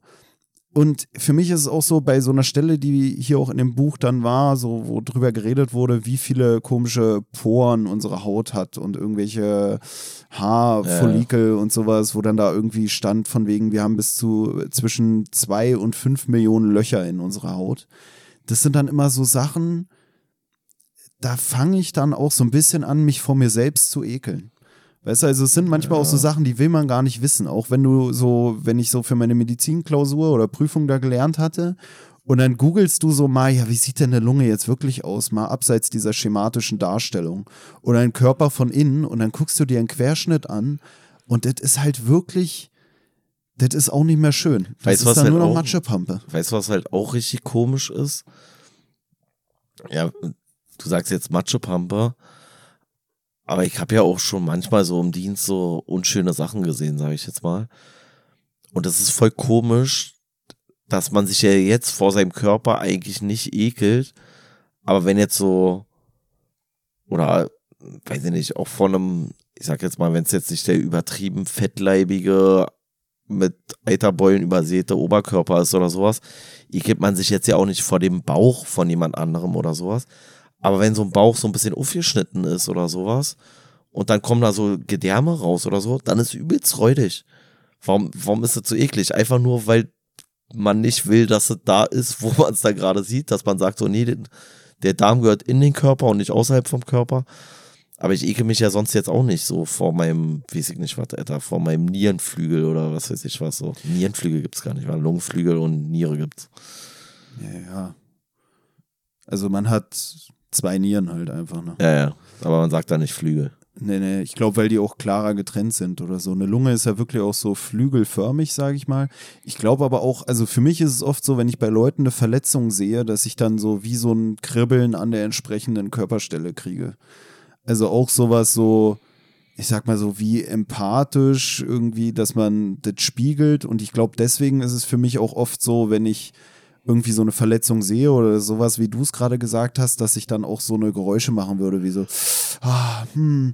Bei mir ist es seit, äh, weil wir jetzt schon dreimal darüber geredet haben oder ich, bei mir ist es seit meiner Knieverletzung, wenn ich jemand anderen sehe, der so eine Schiene trägt, wie ich dann tragen musste, nachdem äh, ich da mich verletzt hatte, da ist bei mir immer sofort, da kriege ich gleich wieder, kriege ich gleich wieder Schmerz. Da habe ich so ein krasses, äh, so eine krasse Schmerzerinnerung, so dass ich so denke, oh, alter Fuck, da kriege ich richtig Gänsehaut und so. Und ähm, ist es bei dir nur bei Sachen, die du nachfühlen kannst, weil du sie selber schon hattest? Oder ist es bei dir auch, weiß ich nicht, was, hattest du dir schon mal was gebrochen? Nee. Krass. Ähm, ich habe dir mal was gebrochen. Ja, stimmt. Vielleicht müssen wir, aber wir könnten jetzt das mal kurz nachholen, dann wüsstest du so, ob das dann irgendwie für dich dann das nächste Mal eine andere Empfindung ist. Dann hätte ich vielleicht ähm, auch mehr Mitgefühl mit deinem Bruch von damals gehabt. So. Genau, nee, aber jetzt, jetzt ernsthaft, also kannst du das auch mitfühlen bei Sachen, die du selber noch nicht erfahren hast? Oder also, ist es dann was, was du sehen musst, sage ich jetzt mal? Ähm, naja, ist doch ganz, also ist doch auch allein schon häufig, wenn einem von irgendwelchen Kopfsachen berichtet wird, dass also bei mir ist es oft so, dass ich dann auch schon so wie so ein Kribbeln krieg oder so oder das Gefühl habe, so ein bisschen Kopfschmerzen zu kriegen. Also ich weiß nicht, ja, aber da, aber da kennst du es ja. Da hast du ja selber schon mal die Erfahrung von Kopfschmerzen gemacht. Ja, okay, stimmt, wenn so ein Symptom, sage ich mal, geschildert wird und nicht die Krankheit selbst. Naja, wie gesagt, wenn, wenn ich so einen Beinbruch sehe, dann kriege ich auch ein Kribbeln am Bein oder es, also für mich hängt es auch damit zusammen, wie nah ich äh, mit einer Person irgendwie verbunden bin. Aber also so zum Beispiel, wenn ich bei unserer Oma einen blauen Fleck am, am Bein sehe, dann kriege ich direkt auch und bin so, und, und spüre das bei mir auch. Und äh, ich glaube, das hängt mit dieser emotionalen Verbundenheit zusammen. Und dann ist der Schmerz oder dieses Gefühl, was ich habe, ist ja auch nicht wirklich ein Bruch, sondern einfach wie so ein Phantomschmerz an der entsprechenden Stelle. Und das ist dann vielleicht auch mit Empfindungen verbunden, die man schon mal an der Stelle hatte, einfach mal irgendwo gegengehauen. Ja, so. aber jetzt, wenn du jemanden siehst mit einem Gipsbein mäßig. Ja. Hast du dann so, dass du denkst, oh, Alter, das, das ist richtig schlimm oder so? Oder ist nee, dann ich eigentlich. So? Gipsbein nicht. Aber also ich mein, generell ist mir schon aufgefallen, dass es auch mit der äh, ja, psychischen, sage ich mal, Verbundenheit mit dem Menschen irgendwie zusammen. Das ist bei mir zum Beispiel Mit der nicht. Vertrautheit oder so. Also bei mir ist es, glaube ich, dafür nicht ausschlaggebend. Bei mir ist es, glaube ich, dafür ausschlaggebend, wie sehr ich den Schmerz selber schon mal empfunden habe. Also ich hatte zum Beispiel in der Grundschule einen Schlüsselbeinbruch und neulich äh, war da bei mir ein Kollege und der hatte auch einen Schlüsselbeinbruch. Und da habe ich gesagt, oh, Alter, das war richtig unangenehm, das war richtig scheiße oder sowas. Aber wenn ich mir jetzt so irgendwie bei anderen Sachen, wo ich es mir einfach nicht, wo ich es selber nicht erlebt habe und das mir deswegen nicht vorstellen kann, habe ich auch, glaube ich, dann weniger Mitgefühl. Also jetzt nicht, nicht mal so bösartig oder so, sondern ich kann wirklich weniger mitfühlen einfach. Ja, deswegen. ich, ich glaube, das ist ja auch normal. So, ne?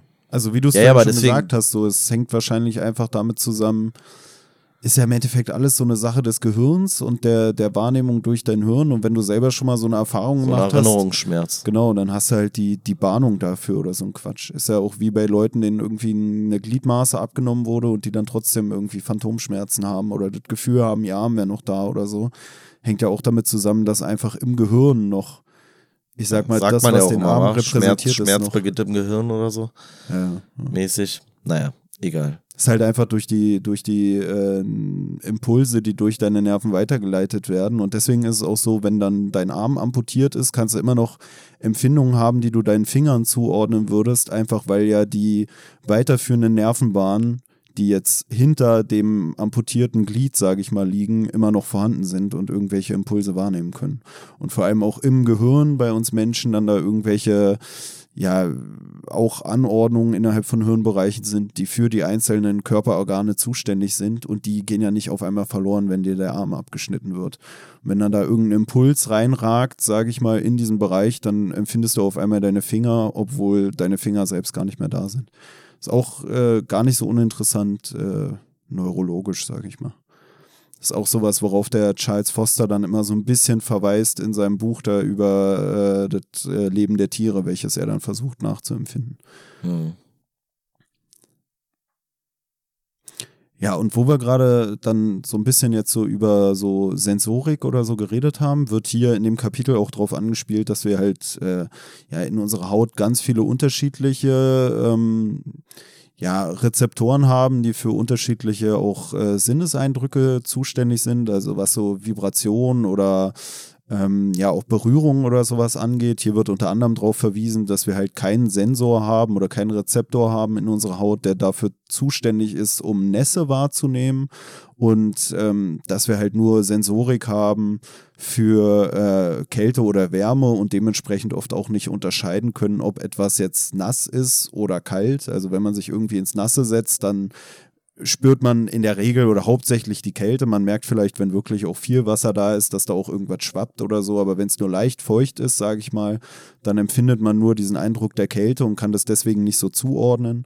Und zum anderen, worauf hier dann noch verwiesen wird, was so diese taktile Sensorik, sage ich mal, angeht, also irgendwie äh, Fingerspitzengefühl zum Beispiel, ist hier was, worauf verwiesen wird, dass Frauen, ähm, also biologische Frauen dann natürlich, äh, empfindlicher sind in ihren Fingern, weil die die gleiche Menge an äh, ja, Rezeptoren wie ein Mann in der Hand haben, aber bei den Frauen diese Rezeptoren aufgrund der kleineren Größe der Hände halt viel dichter irgendwie an, angeordnet sind. Und deswegen haben Frauen, so wie es hier dargestellt wird, im physischen Sinne auf jeden Fall ein besseres Fingerspitzengefühl oder sind da ein bisschen ja, empfindsamer als Männer.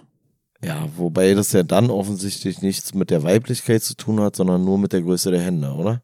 Also wenn ich ein Mann mit sehr kleinen Händen bin, dann bin ich wahrscheinlich ja. ähnlich aufgestellt wie eine Frau. Also du bist dann bin ich eine gefühlte Frau. Frau. Ich fühle mich deswegen auch als Frau, ja. Weil ich so kleine Hände habe. Das ist übrigens ganz unangenehm, ne? Ich hatte mal so einen Kollegen, der war relativ groß, so, der war so 1,87, 1,88 oder so. Und ich habe mich immer gewundert, was bei dem so komisch aussah irgendwann, und ich konnte es voll lange nicht zuordnen, und irgendwann ist mir aufgefallen, der hatte einfach winzige Hände. Der hatte richtige Trump-Hände. So bei Trump sagt man ja auch, der hat so kleine Hände, das wie so Puppenhände, ey. Ähm, aber der hatte offensichtlich äh, ein krasses Fingerspitzengefühl aufgrund dessen. Aber trotzdem war es irgendwie unangenehm. Sah merkwürdig aus. Äh, äh, äh, worauf wollte ich jetzt gerade? Ach so, ja, was ich hier ganz witzig fand, war, hier wird auch auf so ein, was war das, ein Franzose oder sowas? So ein französischer, ähm, ja, ja, so ein französischer Dude, der irgendwann in Paris Anfang des letzten Jahrhunderts halt so diese ähm, Besonderheiten bei Menschen in so, heute würde man sagen, erkennungsdienstlichen Maßnahmen festgehalten hat. Also unter anderem halt auch sowas wie Fingerabdrücke. Und da war es bei ihm das Ziel, weil er gesagt hat, wenn man das jetzt Leuten wieder zuordnen kann, also der hat so verschiedene Körpermerkmale genommen, unter anderem halt auch so dieses, was man eigentlich auch heutzutage kennt, von so Polizeifotografien, einmal diese Frontalaufnahme vom Gesicht und dann diese Profilaufnahme vom Gesicht. Und er hat das halt gemacht, weil er gesagt hat, wenn man dann Täter zweifelsfrei identifizieren kann und denen die andere Straftat auch zuordnen kann oder eine andere Straftat aufgrund dessen zuordnen kann, dann können die halt äh, stärker bestraft werden. Und da finde ich es ganz, oder fand ich es dann irgendwie witzig, weil das heute immer noch quasi mit dem gleichen Hintergrund passiert, mehr oder weniger. Beziehungsweise heute ist es so, dass du bei Straftätern diese sogenannten erkennungsdienstlichen Merkmale, also sowas wie äh, Fingerabdrücke oder Fotos oder was auch immer, nur machen darfst, entweder zur Feststellung der Identität, weil du halt nicht genau rausfinden kannst, wer das sonst ist, oder aber halt, wenn du eine Gefahrenprognose stellst, dass die gefährdet sind, weitere Straftaten zu begehen. Also diesbezüglich hat sich offensichtlich nicht so viel verändert, hat sich ein bisschen umgedreht gewissermaßen. Ja, der äh, Typ hieß irgendwie Bertillon und ähm, ich fand eigentlich auch äh, da schon wieder so geil, dass so dargestellt wurde, ja, bei uns war das so im 19. Jahrhundert dann irgendwie ein Thema, dass erstmals auch jemand äh, festgestellt hat, dass Fingerabdrücke einzigartig seien und so. Und dann wird ja auch wieder darauf verwiesen, von wegen ja in China war man sich dessen schon vor tausend Jahren, also tausend Jahre früher bewusst und sowas, weißt du, also diese, so, was man immer wieder hat, dass so China halt echt krass äh, voraus ist in allen möglichen Sachen. Ich glaube auch bei kurze Geschichte der Trunkenheit war es da ja auch so, dass äh, da so übelst früh schon irgendwelche Weinspuren entdeckt werden konnten, so als hätten die da irgendwie ja Wein gemacht zu trinken so und ähm, hier ist es dann wieder sowas mit den Fingerabdrücken so, die Chinesen sind einfach übelst voraus. Ne, ich glaube auch einfach aufgrund der Tatsache oder könnte ich mir vorstellen aufgrund der Tatsache, weil es einfach zum einen eine alte Kultur ist und zum anderen auch schon immer eine relativ große Kultur. Ne? Also großer Kulturraum, so ein bisschen schwarmintelligenzmäßig, könnte ich mir vorstellen. Hier ist ja auch darauf verwiesen worden, dass Japaner schon relativ früh den Fingerabdruck quasi als Signatur genommen haben für irgendwelche Ton- oder Töpferarbeiten. Und daraus sich ja auch schon wieder ableiten lässt, dass sie sich dieser Einzigartigkeit in Anführungszeichen des Fingerabdrucks äh, bewusst waren. Wobei hier halt auch gesagt wird, und das ist ja auch irgendwo plausibel, dass ja keiner so genau nachvollziehen kann, ob es nicht vielleicht doch irgendwo einen identischen Fingerabdruck gibt, so, weil das ja nicht bei allen Leuten auf der Welt nachgeprüft wird, inwiefern sich die Fingerabdrücke vielleicht doch, ähm, ja, inwiefern die vielleicht doch identisch sein könnten. Aber es ist auch, zumindest konnte man auch nicht den Gegenbeweis antreten, dass es einen identischen Fingerabdruck gibt. Aber ja, naja, zu der Thematik mit identischen Fingerabdrücken wird hier auf jeden Fall aber auch darauf verwiesen, dass es auch Leute gibt, die wohl äh, glatte Fingerkuppen haben, also die irgendwie gar keine, äh, so wie es hier heißt, so Papillarleisten haben. Also wenn man sich jetzt seine Finger mal von Namen anguckt, diese, diese Rillen sind bei denen gar nicht äh, vorhanden bei manchen Personen, also hier wird nicht gesagt, dass es extrem viele sein, aber es gibt halt viele, es gibt halt Menschen, bei denen das so nicht ist. So, ähm, wenn man jetzt hier guckt, äh, ja, gemessen an der gesamten Erdbevölkerung sind es nicht viele, aber es werden schon viele Leute sein in total, sage ich jetzt mal, die das haben. War für mich auch so ein Ding, wo ich mich gefragt habe, weil wir ja auch schon drüber geredet haben, wie viel oder wie wenig Aufmerksamkeit man seinem Körper schenkt oder speziell dann vielleicht auch so einen komischen Sachen, dass ich mir gedacht habe, oder ich habe mich gefragt, wann bemerken so eine Leute, dass sie halt das nicht haben? Also ich weiß nicht, ob so ein Elternteil das direkt mitkriegen würde und sagen würde, hä, unser Kind hat gar Doch, keine. Ich schon. Meinst du? Also ich, ich glaube, weiß es halt nicht. Also ich glaube schon, weil das sowas ist, was dann doch irgendwie unterscheidet. Also ich glaube, du merkst es halt im Vergleich zu anderen, so weißt du, und weil du dir ja dessen bewusst bist, dass die anderen Fingerabdrücke hatten. Wir hatten übrigens mal einen bei uns, der keine Fingerabdrücke wo, oder wo wir zuerst Fingerabdrücke nehmen wollten, dann festgestellt haben, dass wir keine Fingerabdrücke nehmen können, aber nicht, weil er irgendwie so eine genetische Disposition hat. War eine Wachsfigur. Nee, der hat sich die ähm, mit Säure weggeätzt irgendwie so. Hm. Also das war das sah richtig ekelhaft. Bestimmt kein Straftäter so. Ja, doch, na klar, Straftäter. Ja, ja, so, nee, ja. aber das finde ich so geil, so, weißt du, ätzt dir die, da, da, würde ich direkt lebenslang wegsperren, so, nö, nö, ich bin's nicht. Ja, nee, aber, ähm, das war auf jeden Fall auch irgendwie crazy. Aber die haben dann irgendwas, ich weiß ja nicht mehr, was die gemacht haben. Also da haben die ja so Zahnabdrücke genommen und dies und das und pipapo, weil man den halt nicht identifizieren konnte anders, bla. Ja, äh, noch was, wo das finde ich jetzt auch gepasst hat, diese Thematik mit dem, dass die Chinesen das schon tausend Jahre vorher hatten, weil du dann ja meintest, ja, ja, kann ja auch immer mal wieder vorkommen, so nach dem Motto. War auch was, woran ich dann auch wieder denken musste und wo ich auch erst dachte, dass du dann darauf zu sprechen kommst dass es halt auch immer so lustig ist, weil wir so unsere Zeitrechnung nehmen und dann sind wir immer so, ja, hier, ey, wir leben im Jahr 2023, ey, und die Chinesen hatten das, was die hier im 19. Jahrhundert entdeckt haben, schon tausend Jahre vorher entdeckt.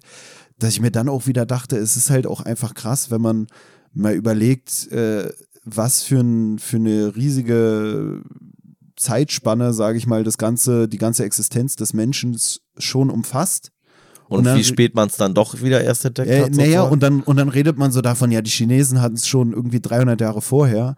Aber wenn man mal guckt, außerhalb von dieser komischen Zeitrechnung, die wir hier anwenden mit nach Christus, so wenn du jetzt auf die gesamte Mensch Menschheitsgeschichte das betrachtest, dass man sich dann wieder denkt, so ja, okay, so krass ist jetzt der Zeitunterschied auch wieder nicht. Die, die Frage ist ja auch, wofür brauchst du sowas? Also hier in dem Fall ist es ja interessant geworden, weil auf einmal Kriminalistik einen größeren Stellenwert bekommen hat, dass man gesagt hat, ey, ich möchte Täter identifizieren, wie kann ich das machen? Ach, guck mal, die haben, wir haben ja Fingerabdrücke, ey, bei mir sehen die Fingerabdrücke anders aus als bei meinem Kollegen. Und bei, äh, weiß ich nicht, meiner Frau sehen die auch wieder anders aus, vielleicht sehen die ja überall anders aus, dann hat man, weiß ich nicht, 10.000 Leute so mäßig Fingerabdrücke genommen, hat festgestellt, sehen immer anders aus. Aha, okay, cool, dann ist es offensichtlich ein Merkmal, woran ich jemanden relativ gut identifizieren kann. Aber warum brauche ich das denn vorher? also äh, ich glaube oder ich kann mir vorstellen, es hat schon vorher mal jemand entdeckt, dass die Fingerabdrücke von ihm anders aussehen, also diese Papillaren heißt es, wa? Diese Papillarleisten, ja, wie die ja, dann angeordnet genau, sind. Genau, wie die angeordnet sind, als bei seinem Bruder oder sonst irgendwas. Ja, aber was kannst du denn damit anrichten? Also was hat's dir denn gebracht, wenn du es vor tausend Jahren gewusst hast? So, weißt du, war einfach so nice to know. Und dann bist du zu irgendeinem hingegangen und hast gesagt so, ey, guck mal, die sehen bei mir ganz anders aus. Ich habe noch niemanden gefunden, der so eine Fingerabdrücke hat wie ich. Dann hat er gesagt, ja, okay. Und jetzt geh wieder auf deinen, in deinen scheiß Stall zurück, du Bauer, Alter, so, weißt du? Also deswegen ist ja auch die Frage, wofür haben die Chinesen das verwendet? Vielleicht als so eine Signatur zum Beispiel. Und dann hat's dafür vielleicht Sinn gemacht. Und hier in Europa hat man halt sowas genommen wie ein Siegel oder sowas, weißt du? Also insofern ist ja die Frage. Man macht sich ja aber erst über so eine Sachen dann Gedanken, wenn man daraus dann vielleicht wieder einen Nutzen ziehen kann. Naja, und gleichzeitig, wo ich gerade das so meinte, mit den Millionen von Jahren Menschheitsgeschichte, bei denen wir dann immer so diese kurzen Abstände so hervorheben und als so signifikant und krass betrachten, ist halt auch wieder sowas, äh, wo ich das dann selbst wieder relativieren muss, mit dem Gedanken, dass es auch immer so in Relation zur Zeit eigentlich auch wieder betrachtet werden muss. Ne? Also der wissenschaftliche Fortschritt geht heutzutage so schnell voran, dass halt so ein paar Jahre mittlerweile Unterschied viel bedeutsamer sind als vor drei Millionen Jahren. Ey, guck mal, die haben erst ein Jahr später das Feuer entdeckt oder sowas. Ne? Ist halt eigentlich auch schon so, wieder so krass. So wenn man das mal bedenkt, so wenn jetzt hier parallel Entwicklungen ablaufen würden, sage ich mal, von irgendwelchen Computertechnologien, da wäre es schon nochmal ein krasserer Unterschied, auch aufgrund dessen, was für Entwicklungen eine neue Entwicklung immer wieder anstößt, wenn jemand anders irgendwas, irgendeine neue Erfindung erst irgendwie drei Jahre später macht als, als das andere. Aber da haben wir ja den Vorteil, dass mittlerweile alles so vernetzt ist, dass eigentlich möglich oder alle möglichen Entdeckungen oder Erkenntnisse, die in China gemacht werden, eigentlich auch relativ schnell dann weitergetragen werden. Also wenn es jetzt nicht so eine Geheimhaltung unterliegt oder so.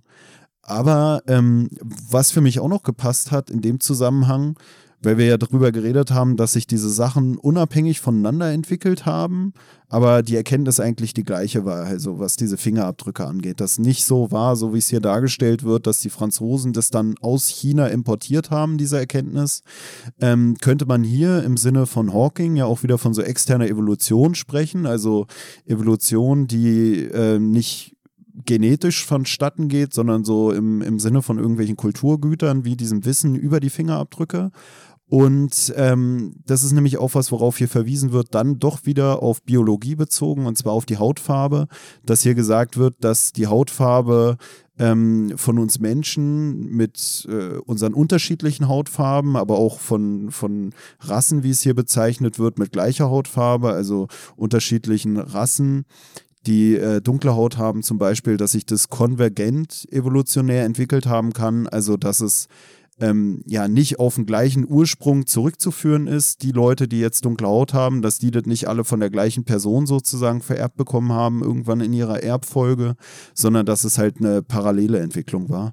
Und das war jetzt ein langer Reach. Mir ging es nur darum, so, das war auch, könnte man sagen, bei kultureller Evolution oder bei externer Evolution kann es auch konvergente Entwicklungen geben. So die einen entwickeln den Buchdruck, die anderen entwickeln den Buchdruck unabhängig voneinander. Und hier wird halt darauf verwiesen, dass sowas auch bei der Hautfarbe dann im biologischen Sinne vonstatten gegangen ist. Also sowas, was glaube ich auch oft die Leute so haben als Fehlschluss oder so, dass man so denkt, so okay, am Anfang waren alle schwarz und dann hat sich das so von da aus wegentwickelt und dann haben alle so ihre Anpassungen vorgenommen in ihrer Hautfarbe.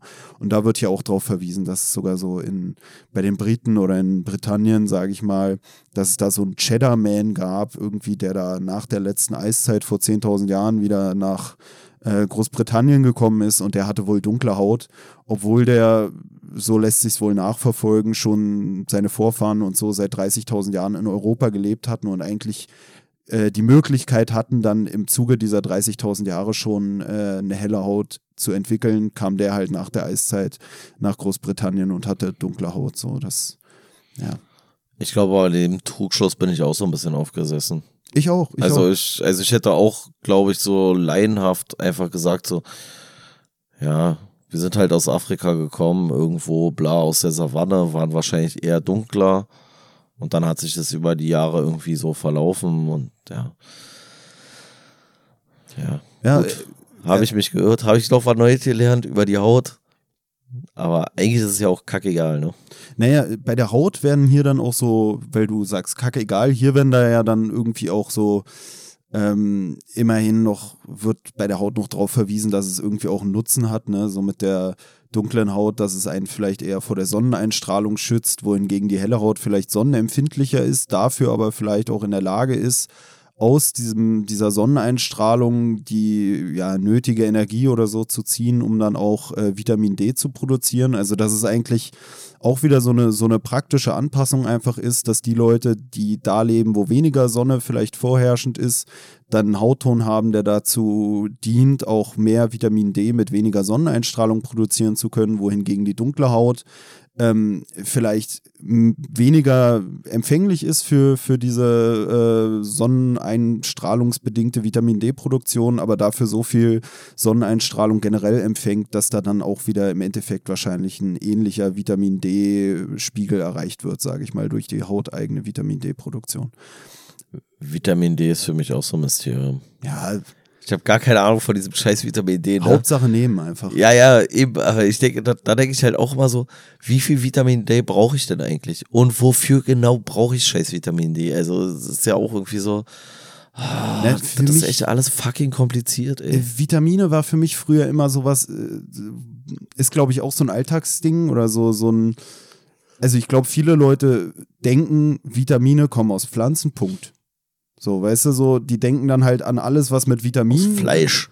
Ja, ja, ja, genau. Aber dass, dass du Vitamine auch durch Fleisch und so aufnehmen kannst, das wissen, glaube ich, wenige. Mittlerweile hat es zugenommen durch diese ganze Vegetarier-Sache und so. Aber ich glaube, so im Volksmund denken viele immer noch so, ja, die meisten Vitamine hat, weiß ich nicht, ein Paprika oder so ein Quatsch. Aber äh, ist auch sowas, da hatte ich mal eine, eine Arte-Doku zu Aber auch nur, weil wir das halt eher roh essen. So. Naja, es geht ja nur ums Verständnis, also es geht nur ja, um, in unserer Vorstellung so. An sich, glaube ich, sagt man sogar, die meisten Vitamine so, die stärkste Konzentration hast du in Leber oder sowas, wo ja, würde, glaube ich, keiner drauf kommen. Ja, aber ich glaube, also deswegen ist ja auch immer so, wenn die Vegetarier dann so sagen so, äh, ja, nee, da kriegst du ja alles, was du brauchst. Ja, aus Fleisch kriegst du auch alles, was du brauchst. Wenn du rohes Fleisch frisst, dann hast du halt auch, dann hast du da Vitamine drin, hast du da Fette drin, hast du da Eiweiße drin. Du hast alles, was du brauchst.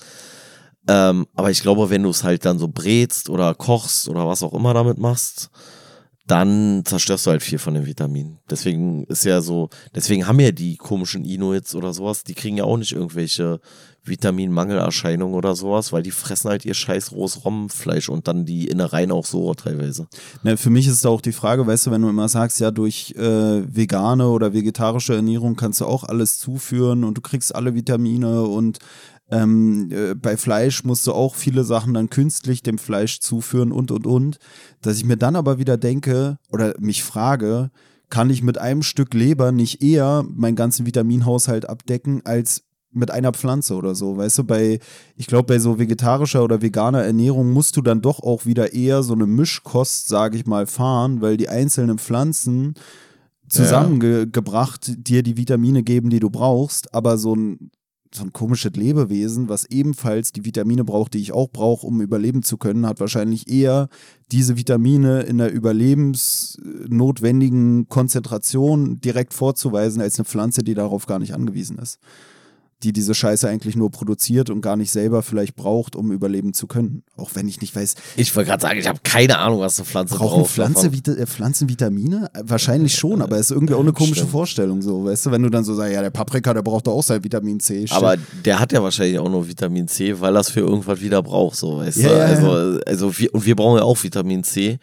Und das ist ja auch so das äh, Bescheuerte, dass so eigentlich fast alle, ich weiß nicht, ob alle Säugetiere, aber die meisten Säugetiere produzieren ihr Vitamin C ja selber und der Mensch kriegt es irgendwie nicht geschissen so. Ähm, und deswegen müssen wir es uns halt extern zuführen. Aber deswegen, also theoretisch ist Fleisch die beste Ernährung. Einfach rot Fleisch essen. Gibt es da nicht auch sogar irgendwie so eine komische Ernährungsform, wo man das nur roh frisst dann noch? Ja, so? ja, ja, ja. Werde ich trotzdem nicht machen. Dann esse ich lieber ab und zu eine Paprika. Ja, abgesehen von äh, der Hautfarbe, auf die wir jetzt schon verwiesen hatten, die äh, auch einen praktischen Nutzen hat, in ihrer Unterschiedlichkeit.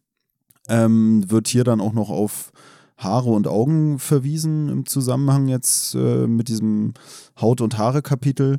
Und da wird dann gesagt, dass so Hautfarbe und Haarfarbe eigentlich keinen wissenschaftlich nachweisbaren äh, praktischen Nutzen haben und dass dies wohl eher damit zusammenhängt, dass wir irgendwie ja selbstständig dann selektiert haben, in dem Sinne, als dass eine bestimmte Hautfarbe, äh, eine bestimmte, eine bestimmte Augenfarbe oder eine bestimmte Haarfarbe dann irgendwie äh, im Sinne von Stammeszugehörigkeit sich durchgesetzt hat oder einfach durch Attraktivität. Und was ich da noch interessant fand, war, dass sie hier darauf verweisen, dass ähm, was unsere Augenfarbe angeht, ähm, ja, es nicht so ist, dass jemand, der zum Beispiel blaue Augen hat oder grüne Augen hat, dass der ganz andere Farbpigmente in seinem Auge hat als jemand, der braune Augen hat, sondern jemand, der äh, blaue oder grüne Augen hat, hat einfach einen Mangel an anderen Farb Farbpigmenten, weshalb sich dann das Blau oder Grün eher durchsetzen kann. Wohingegen bei jemandem, der braune Augen hat, eigentlich alle Pigmente vorhanden sind. Aber gerade dadurch, dass halt alle vorhanden sind, hat er dann halt so ein Misch aus allen Farben, sage ich mal, so ähnlich wie man, wenn man alle irgendwie Filzstifte übereinander malt oder Buntstifte, dass dann dadurch dann eher eigentlich so eine braune Augenfarbe entsteht. Was hast du eigentlich für eine Augenfarbe? Das ist irgend so ein Mischmasch. Aber kein Braun. Ja. Was soll der Quatsch so, weißt du? Ich habe ja. auch irgendwie alle komischen Pigmente irgendwo. Ja. Aber auch nicht richtig. Aber du hast auch keine blauen Augen, oder? Nee, nee, nee. nee. Was hast du, so ein komisches Grün, Grün so grün-braun, irgendwas so? Irgendwas Gelbes auch noch drin. Ja, okay. Ja. Das sind dann die roten Haare, die man bei Engländern hat. Das, das war das dann so Stammeszugehörigkeit. Ich habe immer gedacht, das ist einfach so eine, sag mal nicht so bei, ähm, ähm, im, im, im, roten Haaren, das ist auch so fast so Genmutation mäßig oder so eine Scheiße. Äh, bei roten Haaren, dass das so Genmutationspisse ist irgendwie. Ich habe mir das immer damit erklärt, dass die halt auf ihrer Insel zu wenig zu wenig ja. äh, Austausch hatten und sich das deswegen ist ja eigentlich so ähnlich wie diese Stammeszugehörigkeitstheorie, sag ich mal. Ja, ja, ja.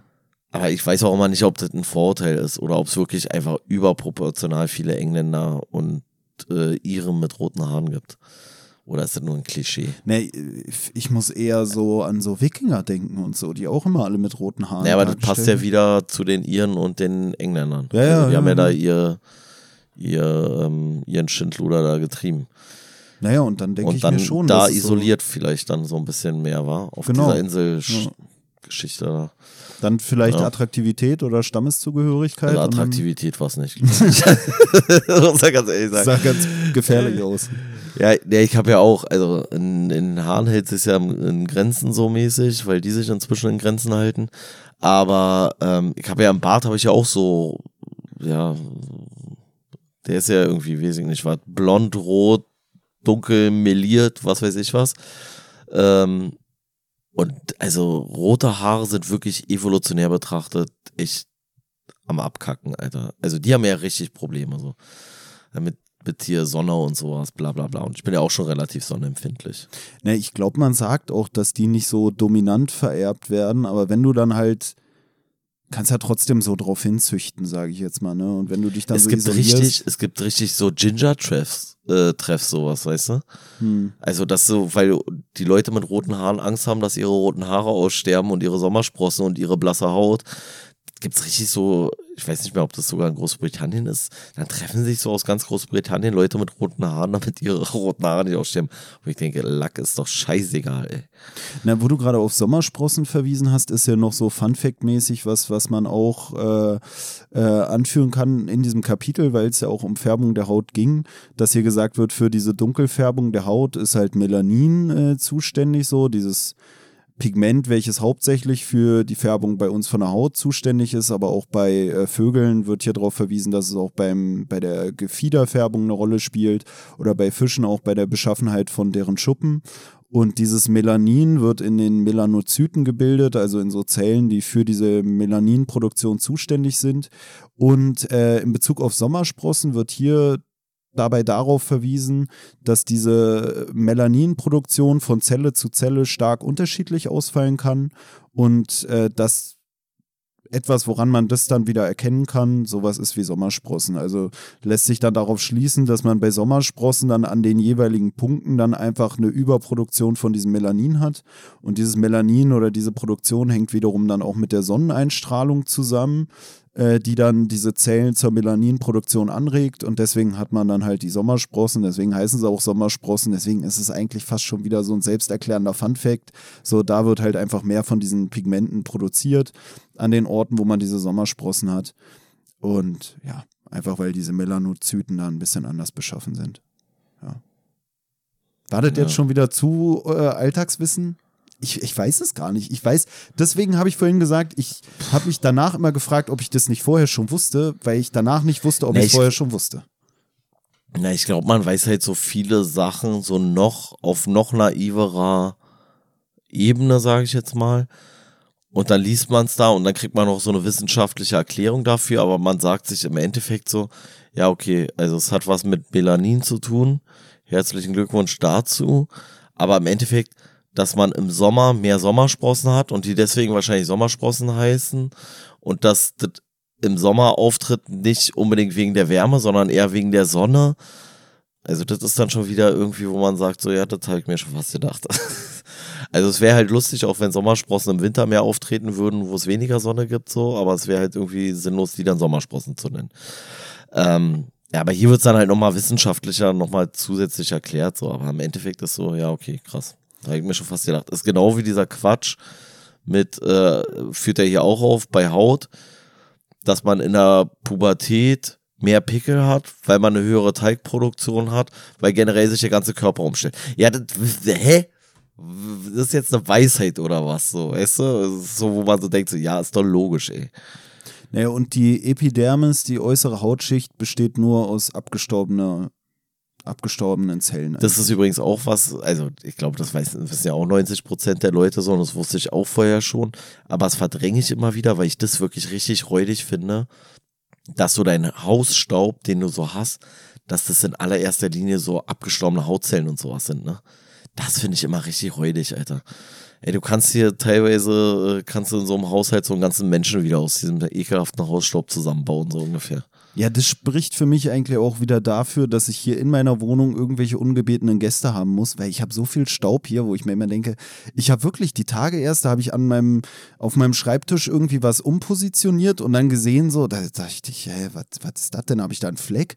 Und dann habe ich gesehen, da war einfach schon so ein, so ein Kreis halt einfach da, wo die Lampe stand, sage ich mal, war um den Lampenfuß rum so ein übelster Kreis, der halt mir eigentlich nur sichtbar gemacht hat, dass auf dem Tisch drumherum übelst viel Staub gewesen sein muss, der dann gedacht, die Standfläche wieder sichtbar gemacht hat. Du hattest gedacht, so, warum habe ich so einen schwarzen Fleck auf dem Tisch?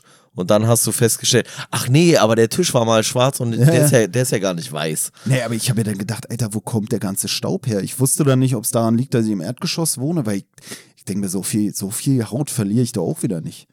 Da kannst du ja drei Menschen draus basteln, Alter. Weißt du, so ja, genau. allein auf meinem Tisch, da kannst du aber das fand ich schon immer eine ekelhafte Vorstellung. Er macht ja auch einen geilen, also das könnt ihr gerne zu Hause mal machen, so als Selbstversuch. Er sagt nämlich dann hier, dass wenn man so Staub saugt und dann den Staubsaugerbeutelinhalt verbrennt, dann riecht es halt so wie abgekokelte Haare. Also kann jeder mal für seinen, ähm, für seinen Selbstversuch zu Hause machen und dann wird er feststellen, dass viel von seinem Hausstaub offensichtlich mal er selber war.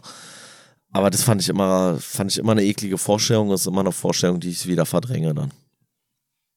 Ja, äh, noch zum Haarthema auch sowas, wo man sich, ja, also hier wird auch darauf verwiesen, dass wir mit unseren 5 Millionen Haaren eigentlich auch noch so viele Haare haben wie unsere verwandten Affenarten, sage ich mal, also wie irgendwelche Primatenarten, nur dass bei uns halt ähm, ja einfach dünnere Haare sind, die äh, weniger stark auffallen, aber dass wir an sich eine ähnliche Menge halt an, an Haarfollikeln sozusagen haben, die äh, Haare sprießen lassen, über unseren ganzen Körper eigentlich. Hier wird so auf so ein paar Stellen halt verwiesen, so die üblichen, die jeder kennt, so Pimmel und was weiß ich, wo keine Haare dran wachsen.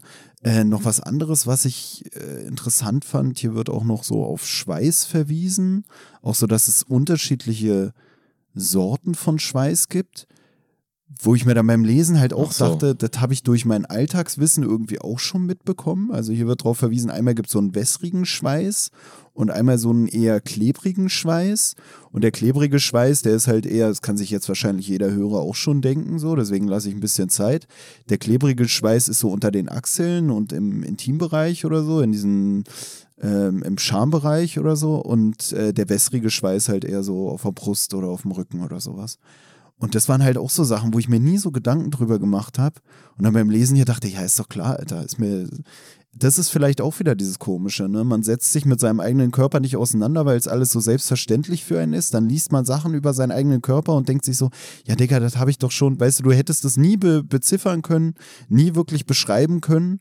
Aber ähm, eigentlich sind es alles Sachen, die dir durch dein, dein Leben irgendwie dann doch schon vor Augen geführt wurden. Aber ich glaube, da ist auch wieder so ein bisschen ein Problem, dass wir jetzt noch bei der Haut sind. Und ich denke schon, dass wenn dieses Buch dann tiefer einsteigt in den Körper, dass wir dann doch auch mal was Neues. Also wo man dann auch sagt, so, okay, das wusste ich auf jeden Fall vorher. Gut, nicht. bei der Haut ist natürlich auch einfach so der Punkt, dass man da relativ viel selber noch wahrnehmen kann, ne? Anders als jetzt bei der Leber oder sowas, so, wo man jetzt nicht so ständig so rüberfest und sagt, ach ja, so ist Leber. Also bei der Haut kriegt man logischerweise viel mehr davon mit, so, weil man es zum einen sieht, weil man es auch ganz anders nochmal spüren kann.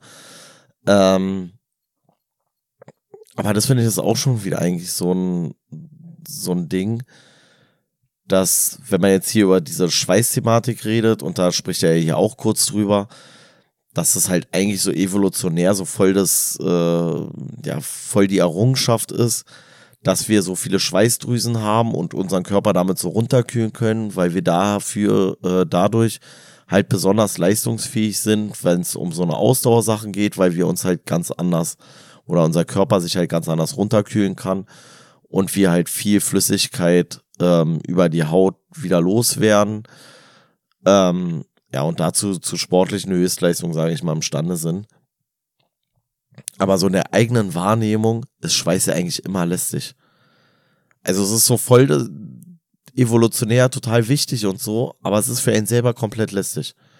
Es, also sagt ja keiner so, oh geil, ey, du schwitzt aber besonders viel, das ist ja richtig geil. So, und wenn man selber schwitzt, ist so, so richtig angenehm, fühlt sich dadurch halt auch nicht an. So.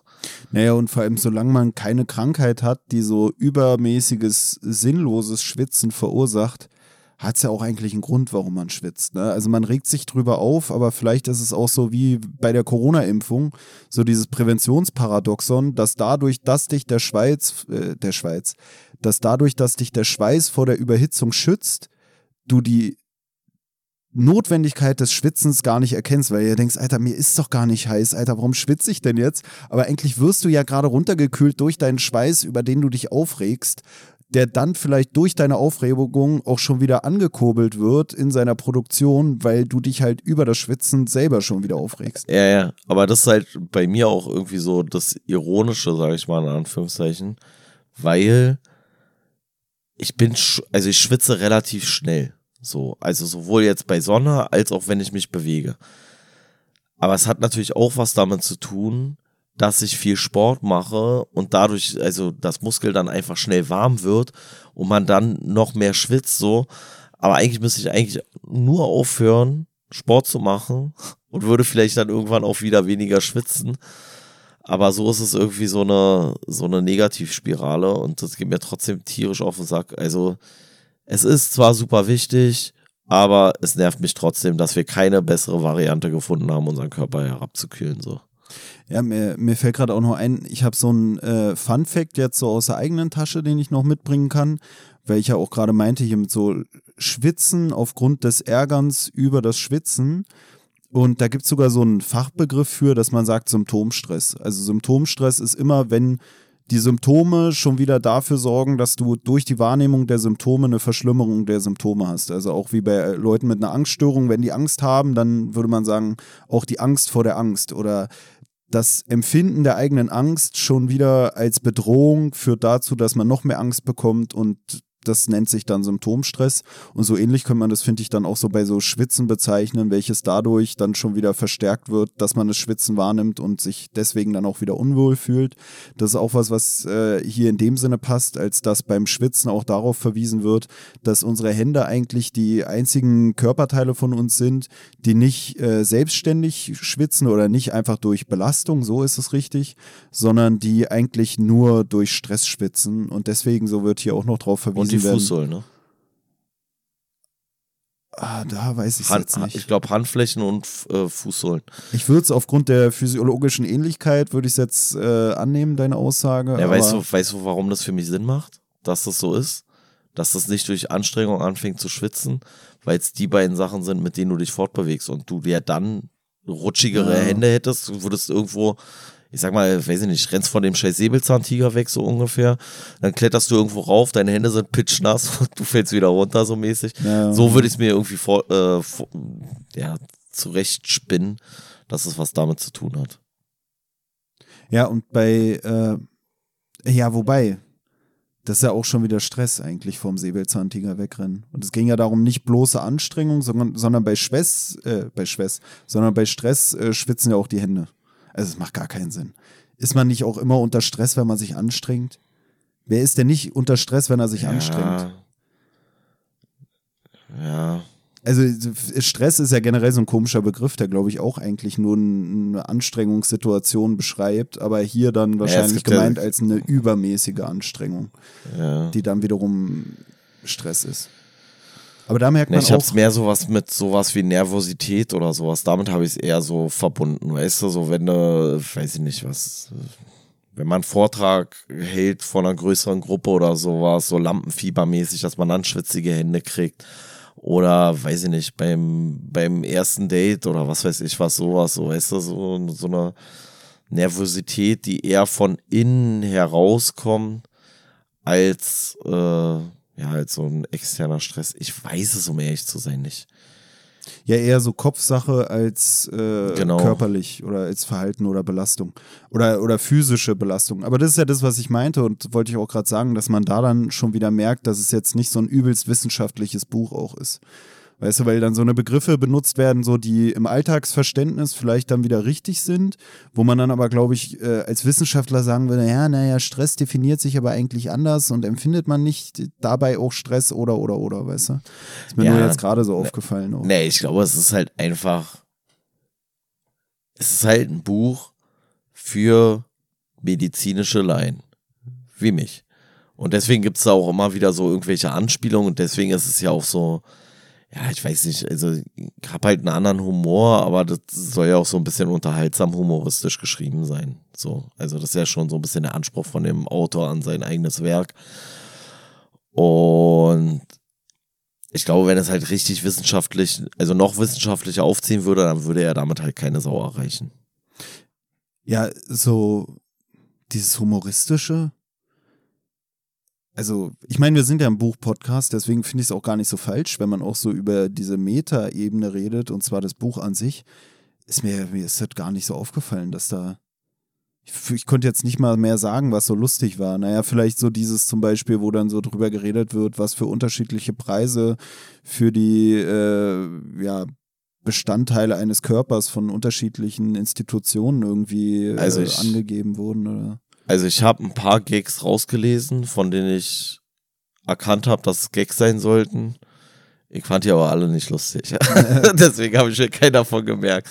Aber er hat schon immer so, ähm, ja, so ein bisschen so ironische Bemerkungen oder irgendwie sowas so zwischendurch drin. Aber ja, das ist halt trotzdem kein, kein Comedy-Buch oder sowas. Es ist halt, es soll halt ein bisschen unterhaltsam und ein bisschen ähm, ja, bisschen plausibler irgendwie das darstellen, indem man halt viel so irgendwelche Bilder verwendet, die man dann da aufmacht. Also eine Sache, die glaube ich schon äh, auch dem Alltagsverständnis von uns irgendwie widerspricht, der ich wahrscheinlich auch, äh, wo ich wahrscheinlich auch was anderes angenommen hätte, worauf hier verwiesen wird, ist, dass wir Menschen wohl keine so Pheromone hätten, also irgendwelche Duftstoffe, ja, die äh, so eine Attraktivitätswirkung auf, auf andere erzeugen, sage ich mal, oder bewirken das war schon was, wo ich dachte, das wäre so, dass wir Menschen sowas auch haben, auch wenn von Pheromonen meistens bei irgendwelchen komischen Tieren gequatscht wird, in Ameisen oder was weiß ich. Ja, aber ganz ehrlich, mein Verständnis von Pheromonen ist auch sehr, sehr überschaubar. Ja, es ist also. auch so was, selbst wenn man es wüsste, wüsste man nicht, wie man sich das jetzt zu Nutzen machen soll. Weißt du, also selbst wenn mir jemand sagen würde, ja, die Pheromone wirken, ich wüsste gar nicht welche. Weißt du, es gibt ja auch Leute. Ich weiß nicht mal genau, was das ist, Mann. Ich sag doch, ich bin ein Idiot bei sowas. Nee, ist, ich Das sind so eine Lockstoffe irgendwie, so, so eine, ja, was weiß ich. Aber für mich ist schon wieder so, ja, okay. Also ich habe schon erlebt und so und auch gehört, auch, also öfter das schon mitbekommen, dass, dass Frauen gibt, die sagen zum Beispiel, sie finden es irgendwie anziehend, wenn der Mann so verschwitzt ist oder sowas. Ja, aber das ist genau der Punkt. Also man hat ja auch so diese Redewendung von, ich kann jemanden gut riechen.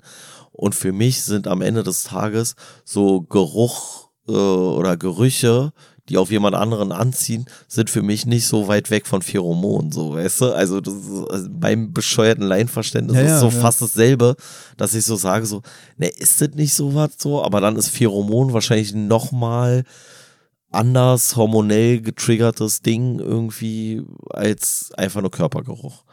Aber ähm, ja, ich hab das, ja, mir ist noch, ich habe mir keine Legaldefinition von Pheromonen durchgelesen, was das genau ist. Es ist halt wahrscheinlich einfach ein direktes Hormon oder so. Ja, was anderes, was hier noch aufgeführt wird, was schon eher dann wieder auch damit zusammenhängt, irgendwie anderen zu signalisieren, dass man äh, irgendwie willig sei, äh, in sexuellen Kontakt oder so zu treten, ist dann hier die Schambehaarung, wo er hier dann auch sagt, dass sie eigentlich keinen praktischen Nutzen hat in dem Sinne. Also es hat jetzt keine sonderliche Schutzfunktion oder schützt uns auch nicht davor, uns irgendwie äh, wund zu scheuern oder so, sondern dass es eigentlich auch eher etwas ist, was sich ausprägt, um unsere ja, sexuelle Reife irgendwie nach außen tragen zu können.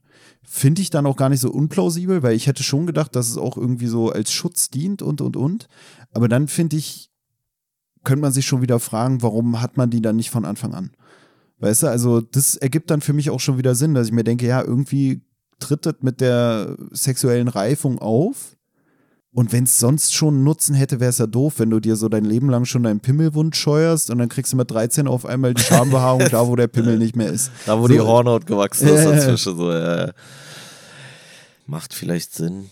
Andererseits könnte man vielleicht auch argumentieren, macht es vielleicht auch schon wieder keinen Sinn, weil ist nicht die Schambehaarung das, was du dann, also auch in der, in der Steinzeit noch am ehesten bedeckt hast? Also ist es beim Jungen nicht das, was du eher wahrgenommen hättest, die Bartstoppeln, die dir zeigen, dass er langsam geschlechtsreif wird, so.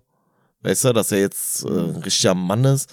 Und bei der Frau ist es nicht so, dass die Brüste irgendwann anfangen zu wachsen und das Becken breiter wird. so, weißt du, also ist jetzt so wirklich so die, die Schambehaarung, das, wo du es als erstes erkennst? Oder meinst du, weil einfach so die Korrelation irgendwie leichter festzustellen ist. So nach dem Motto, so, ey, der Penis ist dann zu benutzen, wenn da Schambehaarung ist.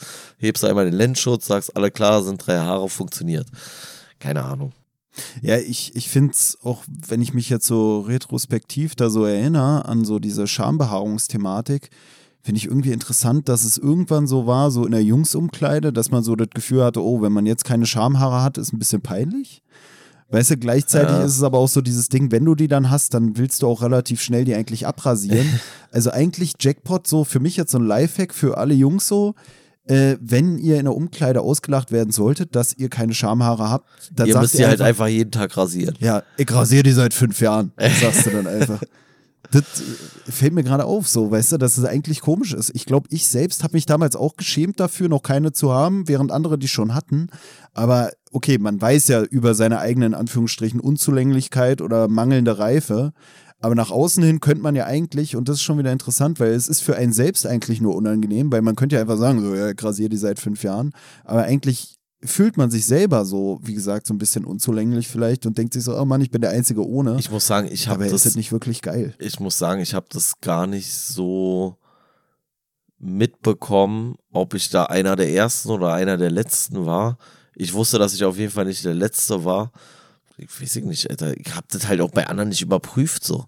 Also ich konnte das gar nicht sagen so. Ich habe das bei mir selber festgestellt, aber ich habe es bei den anderen ja nicht überprüft so. Also Habt naja, ihr euch da viel, so viel drüber unterhalten? Nee, für mich ist es allein schon so ein Ding, wenn du dann mitkriegst, so, äh, du hast so in der siebten mit der achten Klasse irgendwie zusammen Sportunterricht und dann in der Umkleidung und dann siehst du ja schon so auch so Brusthaare und sowas, weißt du, so alles Mögliche. Du merkst so auf einmal so, oh, Alter, die sind wirklich schon erwachsen. Und man selber, abgesehen davon, dass man immer noch sein Pokémon-Deck mit in die Schule bringt, so, ja, ja, naja, und die, das, ja, man merkt das doch dann halt einfach so. Ich glaube, das ist auch so ein Stress, den man sich dann selber macht, aber den sich, glaube ich, viele Jugendliche machen, auch Mädels dann in der Umkleide, wenn es um Brustwachstum geht, dass vielleicht gar nicht so aktiv drüber geredet wird oder irgendwie ausgelacht wird. Ich glaube schon, dass es da auch so, so ein, ja, so, so ein unterbewusste Konkurrenz gibt, so was die, was die eigene Reifung angeht. So, dass man reif sein will und hat so das Gefühl, okay, ich bin die Einzige, bei der die Brüste noch irgendwie äh, so aussehen, bei als Frauen würde ich kein halt, BH benötigen. So, bei, bei. Frauen ist halt auch noch bitterer war, weil man es noch ähm, weniger, sage ich mal, kaschieren kann. So. Also, weil es noch offensichtlicher ist einfach. Aber weil du meintest so, ähm, äh, dass einem das dann vielleicht unangenehm war, wenn man selber da noch nicht irgendwie behaart war im, im Intimbereich ähm, muss ich mich halt dran erinnern, dass ich mir darüber gar nicht so eine Platte gemacht habe. Und dann gab es aber bei uns eine Situation im Schwimmbad damals, ich weiß nicht, welche Klasse wir da waren, siebte Klasse oder sowas war das wahrscheinlich. Muss ja, muss siebte Klasse gewesen sein. Also so mit 12, 13 oder sowas halt. Und da waren wir dann halt auch so in der Umkleide und dann haben sich so alle umgezogen. Und dann hat so einer einen anderen Mitschüler bloßstellen wollen indem er gesagt hat, i, du hast ja Haare so, weißt du, du hast ja Haare am Schwanz. Und daraufhin weiß ich nur, dass alle Türen aufgegangen sind, alle haben so rausgeguckt und dann hat sich das für ihn so richtig umgedreht. Alle haben so, wie, du nicht oder was, so mäßig. Und dann hat er sich damit selber schön, schön ins eigene Fleisch geschnitten, so. Aber ansonsten, ich hab, aber bis zu dem Zeitpunkt wusste ich auch nicht, ob ich da der Erste bin oder der Letzte, so ungefähr. Keine Ahnung gehabt. Ja, weil du gerade auch davon geredet hattest, dass Frauen das schlechter kaschieren könnten, ist ja noch was, so ein Fun-Fact, auf den verwiesen wird, auch im Zusammenhang mit dem Kaschieren beziehungsweise dem Überdecken oder dem Abdecken. Und zwar wird hier erklärt, warum so die indigene Bevölkerung von Südamerika ähm, eine hellere Haut hat, als man eigentlich bei dem Breitengrad, in dem diese Menschen vorzufinden sind oder vorzufinden waren, äh, annehmen würde.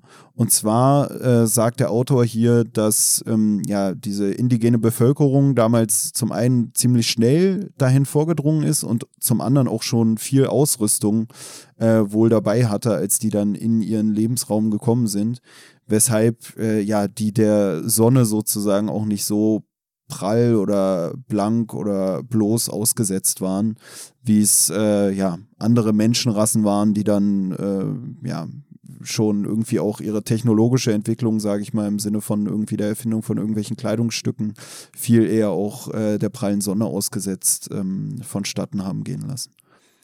Wann sind die dahin ausgewandert? Pff, weiß ich doch nicht. Vor 10.000 Jahren? Kommt es hin? So Sagt man nicht immer so, die Besiedlung äh, Amerikas war so während Eiszeit. der Eiszeit? Ja. ja, aber ich habe schon wieder vergessen, wann die Eiszeit war. War das nicht vor ungefähr 10.000 Jahren? Die letzte Eiszeit endete vor 10.000 Jahren und da ist der Cheddarman dann nach Großbritannien gegangen. Also ja, könnte so früher ungefähr. gewesen sein. Ja, okay. Ja, ja, aber sowas roundabout so. Ja, gut, dann hat er nicht erreicht. Ärgerlich für die.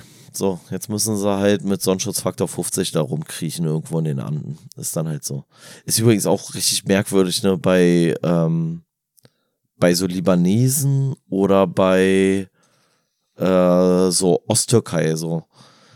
Da gibt's auch übertrieben viele, die erstens rote Haare haben, also gerade rote Bärte. Und die Libanesen sind ja relativ blass eigentlich häufig. Die passen ja auch irgendwie gar nicht da so hin. Die müssen ja auch dann auch irgendwie relativ kurz erst da gesiedelt haben. Oder die sind halt auch von irgendwelchen Engländern aus der Zeit dann noch vermischt oder sowas. Keine Ahnung. Ja, ja. Kein Plan. Ich Aber es ist auffällig bei den Libanesen. Ich muss zuerst an Pierre Vogel denken, als du es meintest. Und dann dachte ich mir so, ach nee, der ist ja sogar Deutscher. Der ist ja einfach nur ja. zum Islam konvertiert und wird deswegen so ein bisschen ein so wahrgenommen. Ja. Ja. Nee, aber es äh, fällt mir mal wieder auf bei denen, dass die viel blasser sind. So. Generell Araber sind ja gar nicht so dunkel häufig. Aber egal. Ne, ist wahrscheinlich, ja, obwohl ich wollte gerade sagen, auch so eine. Aber es kann ja auch schon wieder so wie so ein Schönheitsideal sein oder so ein Quatsch, ne? Dass es gar nicht nach Praktikabilität dann doch wieder selektiert wurde, sondern doch nach irgendwie ja, Schönheit. Oder, oder wie bei den, äh, bei den scheiß Südamerikanern mäßig, dass die halt auch aus einem, aus einem anderen Bereich gekommen sind, wo es nicht so heiß war, dann da hingegangen sind, Dicker ist übelst heiß, lass mal Beduingewand anziehen, keine direkte Sonneneinstrahlung mehr und dadurch dann oder so. Was weiß ich.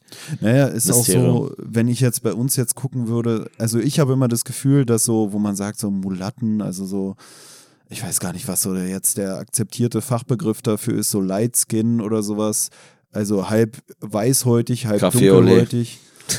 Kaffee und ist bestimmt ganz, gar nicht fragwürdig. Na, die äh, werden so in meiner Wahrnehmung, auch wenn es irgendwie in der Debatte oft gesagt wird, es sei nicht so, werden die eigentlich schon so als die schönsten Menschen, sage ich mal, wahrgenommen. So im Schnitt. Äh, in unserer Generation jedenfalls. Und da ist das dann ja auch, also das ist ja auch nicht mehr dann Praktikabilität, die sich da durchsetzt, äh, evolutionär, sondern einfach Attraktivität. Ne? Ist halt aber auch, weil, auch wie es hier ja darauf verwiesen wird, ähm, ja, wegen unserer ganzen Hilfsmittelchen, sage ich mal, die wir entwickelt haben, um irgendwie vielleicht auch körperliche Unzulänglichkeiten zu kompensieren, seien es jetzt irgendwelche komischen Supplements oder was weiß ich, äh, spielt halt die äh, Hautfarbe zum Beispiel eigentlich evolutionär keine Rolle mehr, also sowohl als Vorteil als auch als Nachteil. Weil wir ja nie so den äh, Umwelteinflüssen so direkt oder so intensiv oder so natürlich ausgesetzt sind, wie wir es früher waren. Und deswegen setzt sich gar nicht mehr so durch, was wirklich ja vom Nutzen her die bessere Anpassung ist, sondern es geht halt nur noch um Attraktivität und um so wie Trends eigentlich, ne? Ja, wobei es ist schon, also mit äh mit äh, wachsender Klimawandelproblematik ist schon besser, wenn du ein bisschen dunklerer Typ bist, oder? Also so, äh, wie du jetzt meintest, hier so Mulatte-mäßig, das ist schon, ist doch dann schon praktischer. Also mir macht hier so ein Hochsommer, der macht mir auf jeden Fall zu schaffen, so, weil ich dafür einfach evolutionär nicht geschaffen bin. Na, noch so ein Vorteil, auf den hier verwiesen wird, der auch dann häufiger bei Dunkelhäutigen auch zu finden ist, ist ja auch so, dass hier gesagt wird, so lockige Haare, ähm, sorgen dafür, dass so die Schicht zwischen Haar und Kopfhaut äh, größer ist, also dass da mehr Raum für Luft ist und dementsprechend der Wind da auch besser durchfahren kann. Das war allein schon sowas, wo ich mir dachte, wenn ich das irgendwem erzählt hätte, weißt du, wenn ich so einen Schwarzen getroffen hätte und gesagt hätte, boah, ey, mit den Locken, ey, da fährt dir ja viel geiler der Wind durch die Haare und wie fühlt sich das so an? So in meiner Vorstellung würde man sagen, Alter, was bist denn du für ein Rassist, als ob sich das naja. anders anfühlt. Nee, aber das hat halt wirklich einen praktischen Nutzen und so wie es sich hier angehört hat, habe ich mir jetzt überlegt, ich werde mir diesen Sommer wahrscheinlich Locken machen. Oh nein. Rein praktikabilitätsbedingt. Ja, mach mal. Nicht, weil ich die Hoffnung habe, dann besser aussehen zu können. Möglicherweise, hoffentlich, kann man noch was rausholen. Damit hat es nichts zu tun. Evolutionär würde sich das nicht durchsetzen. Zum einen, weil es ja keine genetische Disposition ist und zum anderen, weil es dem Attraktivitätswert nicht zuträglich ist, sodass du, sodass du viel weniger imstande sein wirst, damit überhaupt äh, eine, eine Partnerin für die Fortpflanzung zu finden, wenn du so der, der Beppo bist, Alter. Der, der Locken-Beppo, ja Alter. Atze so, Schröder-Style, ey. Wir haben ja vorhin so über die Hirnbelüftung äh, geredet, auch schon so, ne? Dass, dass so, das, also wurde hier angesprochen, dass so das Hirn dann eher wachsen konnte, weil wir irgendwie andere Möglichkeiten hatten, auch unsere Temperatur zu regulieren. Und ich frage mich gerade, ob wenn ich mir die Locken mache, ob ich dann so in die pralle Sonne stelle mich und dann weht mir so der Wind durch die Haare und ich sehe mich in so einer spiegelnden Fläche und bin direkt so, alter Scheiße, wie siehst du denn aus? Weil auf einmal der Hirn wieder runtergekühlt wird und ich wieder auf einer Temperatur bin, wo ich feststellen kann, okay, Alter, du hast nur noch Grütze im Kopf gehabt. Es könnte sein, dass mir das hilft. Weißt du, dann machst du ja die Locken, ja, ja. Auf, einmal, auf einmal hast du übelst die Erkenntnisse. Jede Klausur ja, 1-0. Ich mache also die erste, für den Nutzen. Die erste Erkenntnis, wenn du die Locken hast, und zwar noch bevor dir die erste äh, luftige Brise da durch die, durch die Locken fährt, ist schon beim Friseur, dass du sagst, scheiße, wie kriege ich die Haare wieder normal? Alter, wie kriegen die wieder glatt? Vor allem, die kriegst du ja auch so schnell dann nicht mehr glatt, ja. oder? Also, weil die müsstest du dann ja wahrscheinlich wieder richtig glätten, wenn du so, ey, du würdest so scheiße aussehen mit so einer Dauerwelle, ey, wirklich. Ähm, aber das ist auch Aber dann müsstest du die ja wieder irgendwie glätten und dann sind die ja, ja auch wieder nicht so natürlich. Das ist auch wieder so ein Effekt, der auch ja. wieder so zur Corona-Impfung passt, dass man sagt, dass viele Leute sich nicht impfen lassen, weil sie sonst das Gefühl hätten, sich aktiv dafür entschieden zu haben. Und wenn du dich aktiv für was entschieden hast, bereust du danach umso mehr, dass irgendwas schiefgelaufen ist. Und ich glaube, genauso wäre es dann auch mit den Haaren. Jetzt, wo du gerade sagst, ich könnte mir die dann glätten, muss ich ehrlich sagen, ich habe sogar zwei Glätteisen zu Hause. Achso, okay, aber hier so ein Überbleibsel von. Von mir selbst. Wie? Ich habe die früher zur Schulzeit sogar wirklich benutzt, um meine Haare hochstylen zu können. Ja, Mann. Was? Ja. Und weißt du, was das Unangenehmste war? Genauso, ey, ich war einmal mit das meinem ich Kumpel ja Summit. Leben noch nicht benutzt. Mit meinem gesehen. Kumpel Summit war ich äh, irgendwie in der 11. Klasse war ich mit dem im Sonnenstudio und er war so, ja, Dicker, mach ruhig, mach mittelstark, mach, mach 15 Minuten. Mach Turbobräuner, zwei Stunden einfach. Ne, und ich habe seine Expertise vertraut. Ich, und du warst knallerot. Ja. Und dann ja, kam ich in die Schule am ersten Schultag danach und wurde dann äh, direkt darauf angesprochen. Ob äh, du dein Glätteisen wieder benutzt hättest, um dich nee, zu freuen. Nee. Äh, Tobi, warst du im Solarium? Nee, nee. und, und ich hatte damals schon mit Samet immer so, dass wir gesagt haben, äh, wir machen Türkei-Urlaub. Das war so unsere Metapher. Und dann habe ich gesagt, nee, ich war im Türkei-Urlaub. Und ich glaube, das war so peinlich und schlecht gelogen. Das war so offensichtlich. Ich glaube, ich hätte einfach zustehen müssen. Und sowas ähnliches hatte ich auch mit so, mit so einem Glätteisending. Dass ich mir die Haare so geglättet hatte, um die besser hochstylen zu können. Und das war dann so offensichtlich, dass ich darauf angesprochen wurde. Und da habe ich dann gar nicht mehr reagiert. Also nicht verbal. Ich habe halt einfach stressbedingt angefangen zu schwitzen. Ich wollte gerade sagen, aber rot. nur an den Handinnenflächen. Passt auch alles hier zum Thema, ne? Wurde hier ja dann auch erwähnt, so, dass die Haut äh, sich rötet, wenn man irgendwie aggressiv wird oder unter Stress ist oder oder oder. Und ich hatte auf jeden Fall Schamesröte und schwitzige Hände. Aber ich habe nichts gesagt. Das, das war übrigens eine ähm, Überlegung, die ich hatte weil wir das ja auch bei Rutger Bregmann mal hatten, dass er da meinte, so ja, der Mensch ist der, das einzige Lebewesen, was vor Scham erröten kann. Dass man es bei den anderen nicht sieht? Ja, bei dunklen, ja. du siehst es doch gar nicht, oder? Haben die irgendeinen anderen geilen Effekt? Also, weiß ich nicht, fangen da irgendwie an, die, die Ohrläppchen zu wackeln oder irgendwas so, weil ist eigentlich auch komisch, ne? Dass es so als so ein, in Anführungszeichen, Skill benannt wird den dann einfach voll viele auf der, auf der Welt einfach gar nicht haben. Ich weiß auch gar nicht so genau, wie das bei Asiaten ist. So. Also irgendwie kann ich mir gerade gra das nicht so vorstellen, bei so einem Chinesen irgendwie so, aber wahrscheinlich ist es genauso wie bei uns. Aber ich verbinde das nicht damit einfach. Naja, bei anderen ist es vielleicht, bei anderen Tieren ist es vielleicht genauso, aber bei Rutger Bregmann ging es ja auch noch um den Nutzen davon, dass wir anderen damit ein Signal geben mit der Rotfärbung unserer Haut. Das meine also, ich ja. Ja, dass ja, das nee, ja Dunkelhäutige nicht machen können. Ach so, Dunkelhäutige, auf die wolltest du jetzt hinaus? Ja. Boah, so was will ich jetzt nicht sagen. Nee, aber haben die, die haben das ja, also sieht man da ja nicht, oder? Oder sieht man da doch irgendwie. Meinst du jetzt, deswegen sind die zu weniger, sind die weniger sozial oder so? Nein. Aber ich gar nicht, aber, was aber man daraus dann. Aber es ist voll bescheuert, weil ich meine Scham gegenüber einem Dunkelhäutigen viel schlechter verstecken kann, ja. als er seine Scham mir gegenüber, so weißt du. Also theoretisch könnten die das quasi als Skill ausnutzen, dass die halt nicht erröten, was ich vielleicht dann in manchen Situationen viel schlechter verbergen könnte, dass mir was unangenehm ist oder sowas. Das war meine Überlegung, ob's, naja, ob man es trotzdem irgendwie sieht. So. Also die werden ja trotzdem vielleicht anders durchbluten oder so, aber ich.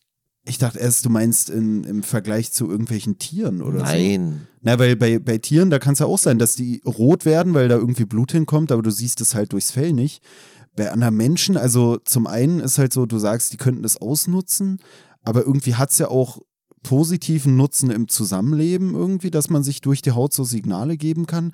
Gleichzeitig muss ich aber auch sagen, ich, ich guck mal, das ist schon wieder sowas, was ich auch irgendwie dann interessant finde, dass ich es auch schon gesehen habe, dass jemand mit dunkler Haut so gerötete Wangen hatte oder so. Aber ich erkenne es halt erst, wenn ich näher dran bin oder so. Und das ist auch sowas, was ich schon oft mitbekommen habe, so, dass es rassistisch ist, wenn Leute fragen, ob man als Schwarzer einen Sonnenbrand kriegen kann. Weißt du, wo ich mir denke, natürlich äh, kann man sagen, so, ja, ist äh, irgendwie, ja, was hast du denn für eine Vorstellung vom Menschen? Gleichzeitig, auch der Schwarze selbst hat doch gar keine Ahnung, was Sonnenbrand überhaupt ist. Also genauso wie ich auch als Weißer. Ich will jetzt nicht an der Hautfarbe festmachen, ob man das so beschreiben könnte. Aber ich meine halt, die meisten Menschen wissen doch gar nicht genau, was da so vonstatten geht und denken dann, ja, okay, man mit dunkler Haut, zum einen sieht man die Rötung nicht, zum anderen hat doch die Haut irgendwie vielleicht auch einen Schutz, eine Schutzfunktion vor der Hitze und, und dann spielt es für einen so zusammen. Zum einen ich geht man davon Frage aus, dass sie einen Schutz so haben. Ja, man geht davon aus, die haben Schutz. Zum anderen sieht man die Rötung nicht und deswegen denkt man, vielleicht können die es nicht kriegen. Und dann finde ich, ist das dann immer, weißt du, so eine Person, die sowas fragt, wenn die einmal dann vom Schwarzen das gesagt bekommt oder miterlebt, wie der mit irgendeinem Sonnenbrand dann da irgendwie dahin sieht, dann stellt diese Person auch die Frage nicht mehr. Und deswegen finde ich halt einfach, für mich ist es wieder so ein Beispiel dafür, dass man immer davon redet, so hier Xenophobie, so die Angst vom Unbekannten, wir sind nur rassistisch, weil wir die Leute eigentlich nicht kennen, dass ich mir denke, wenn dann jemand so eine Frage stellt, dann klär die Person auf, dann ist die Frage geklärt, dann wird er sie nicht noch ein zweites Mal dir stellen und auch nicht noch ein erstes Mal jemand anders. Weißt du, das ist für mich einfach so das Ding. Ja. Also, wie gesagt, ich finde die Frage auch an sich gar nicht so abwegig, wobei ich sie jetzt so in dem Ding jetzt auch nicht so gestellt hätte, weil ich das schon mir auch vorstellen kann, dass sie trotzdem sowas wie einen Sonnenbrand kriegen können. Aber bei mir wäre es eher so, dass ich sage, wie lange dauert es bei dir, ja. dass du einen Sonnenbrand kriegst, so, ja. weißt du? Weil bei mir, wenn ich mich da irgendwo in die Serengeti stelle, 20 Minuten, Alter, habe ich einen Sonnenbrand des Grauens, glaube ich schon. So, weißt du, im Hochsommer, sage ich jetzt mal. Und dann wäre für mich die Frage so, wie lange kannst du das? Klar kannst du irgendwann Sonnenbrand kriegen. Ja, so, wenn du ja. 20 Stunden in der Sonne bist, pralle Sonne so mäßig, so. 20 Stunden ist schwierig, irgendwann wird es immer dunkel, aber so vom Prinzip her. Aber äh, ich finde das nicht so abwegig. Dass, ich auch nicht. Ja. Ob der zum Beispiel überhaupt hier in Deutschland, ob hier der Sommer ausreicht, dass der einen Sonnenbrand kriegt. Keine Ahnung, weiß ich einfach nicht.